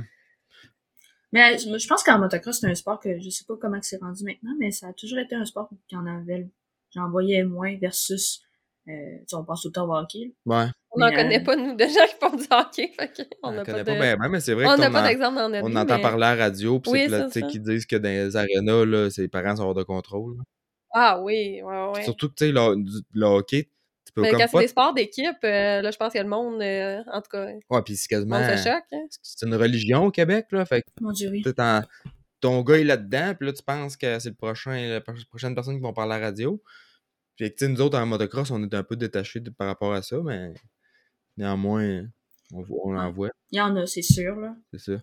Puis, euh, sinon, toi, concrètement, là, quelqu'un qui veut, qui voudrait, euh, soit justement un, un parent qui il voudrait avoir des conseils au niveau mental pour son jeune, ou encore un athlète professionnel qui a, qui a des certaines problématiques qu'il voudrait adresser, c'est comment que ça fonctionne euh, pour... euh, C'est des forfaits à l'heure, euh, comment ça fonctionne? Ouais, ben en fait, euh, actuellement, je fais tout en virtuel, fait que n'importe qui euh, de n'importe où, Québec, là, peu importe, peut me contacter par mes euh, pages professionnelles ou encore mon courriel. Euh, fait que, je suis présente, j'ai un site web, je suis présente sur Facebook, je suis présente sur Instagram. Fait qu'on cherche Myriam Bouchard, kinésiologue et consultante en préparation mentale. Tout est là-dessus. Ou encore mon Facebook. Oui, d'ailleurs, sur motocoach.ca, tu es inscrit comme coach motocoach, ouais. Et aussi exact. au niveau spécialisation mentale. fait que c'est cool de t'avoir parmi nos coachs. Fait que tu dis que c'est beaucoup à distance, mais si quelqu'un veut, euh, tu voudrais que tu sois en, présentiel pour des événements. Euh... Oui, c'est possible aussi là que euh, parce qu'en fait il y a une partie euh, observation qui est toujours intéressante de l'analyse aussi là. C'est quelqu'un que c'est plus difficile parce que je sais pas il compétitionne aux États-Unis par exemple. Des fois ça peut être quand même difficile de me déplacer aux États-unis. Ça coûte très cher. non, mais il y en a qui ont un moyen. Ouais, c'est ça. Exact. À moins qu'ils à moins qu'ils payent tout, là. mais, tu sais, c'est ça peut être du voyons des vidéos puis j'observe comment la, personne réagit dans son environnement que ce soit sa routine. Si quelqu'un l'affirme en train de faire sa routine on essaie d'identifier qu'est-ce qui fonctionne qu'est-ce qui fonctionne pas pourquoi il est autant stressé sur le départ pourquoi il y a pas de concentration euh, ou euh, je faisais l'observation avec les Saguenayens de Chicoutimi il y a quelques il y a quelques années. Puis tu sais on en regardait justement quand il, il manque un tir au but qu'est-ce qui se passe, comment il réagit, est-ce qu'il va avoir tendance à casser son bâton parce que ça fait trois fois qu'il manque le, qu'il tire sur le poteau? c'est de voir comment l'athlète réagit dans son environnement. Sinon, ben, c'est beaucoup de, rencontres individuelles aussi, là, euh, donc de discussions. c'est pour ça que le virtuel, ça fait bien. Je peux me déplacer aussi. Je rencontre des gens des fois dans des arénas ou encore dans des, euh, des petits cafés, peu importe, ça dépend. Là. Tant que la personne est confortable, c'est ça qui est important. La personne est en confiance pour, euh, pour discuter. Puis euh, oui, j'ai des forfaits, là, comme par exemple, ma première rencontre actuellement est à 50% de rabais, est à 50 tax in. Euh, fait que c'est ça, c'est une rencontre initiale qu'on établit un peu, si la personne connaît la préparation mentale, c'est quoi qu'elle recherche, euh, c'est quoi qu'elle qu'elle veut, euh, c'est quoi ses objectifs. Puis sinon, ben j'ai trois forfaits là, pour la préparation mentale. Le premier forfait, c'est lui d'introduction. Fait que c'est quatre rencontres de 45-60 minutes. Qu'on va qu'on va travailler différentes euh, selon ses faiblesses, selon qu'est-ce qu'elle veut travailler. Euh, j'ai celui euh, un forfait de 6 rencontres, puis j'ai un forfait de 10 rencontres aussi. Puis avec le, le forfait de 10 rencontres, ben là, ça c'est possible que j'aille voir la personne s'entraîner ou une compétition. la personne peut m'écrire à mon numéro personnel, me contacter à tout moment si elle a besoin. Puis mon forfait de 6 séances, ben là, j'ai un accès par courriel à tout moment aussi. Ouais, ça, puis comme on discutait aussi, euh, la fin justifie les moyens aussi, là, fait que Ouais. tu es capable d'être flexible dans tout ça, puis euh, d'accompagner. Euh, exact. c'est c'est au niveau, fait que là, tu C'est ça, là, là. tu t'occupes de joueurs de hockey, de, de, personnes de la moto? Euh, personne de la moto, euh, là, actuellement pas. c'était durant mon cursus, là, les Saguenayens, là, donc j'ai eu la chance avec mon directeur de maîtrise de d'avoir de l'expérience avec eux, fait faire des ateliers, parce que je fais aussi des ateliers avec des équipes ou encore des conférences, ça arrive que je vais donner un cours à l'université. C'est sûr, parce que tu, pourrais faire aussi des, des, des, petits cours de groupe, tu sais. Exemple, une, équipe de course ou euh, peu importe. Ou une famille, à la limite. Exact. À faire comme un exact. atelier de groupe. C'est cool, ça. En plein ça. Fait que oui, c'est possible. Euh, sinon, je travaille avec euh, des gens en patinage de vitesse. En région, là, au Saguenay-Lac-Saint-Jean, le patinage de vitesse, c'est très connu. C'est très. J'ai déjà fait ça. C'est très populaire. Ah, fait que, ouais, non. Dans une ancienne vie. Mais sinon, c'est sûr que c'est plus, euh, c'est plus motocross parce que, ben, vu, veux pas, ma montage, je l'amène dans mon coaching aussi, là. Fait que, on s'entend que vu que je suis kinésiologue, je suis coach en préparation mentale, je suis coach du motocross, je peux prendre un athlète de motocross puis travailler l'aspect physique, mental, technique et tactique. Là, ouais, là, tu vas continuer de donner des cours, euh, j'imagine.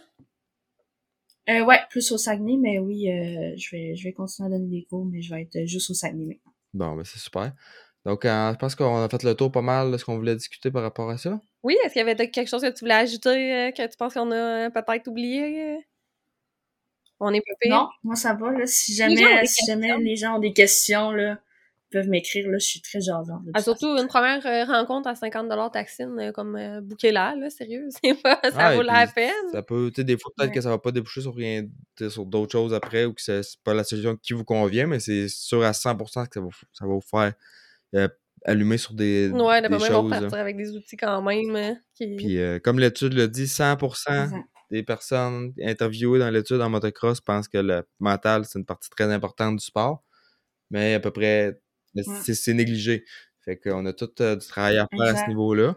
Euh, tous tes, Ouais. tes liens, on va Puis toujours selon l'étude, le mental représente 37,5% de la performance.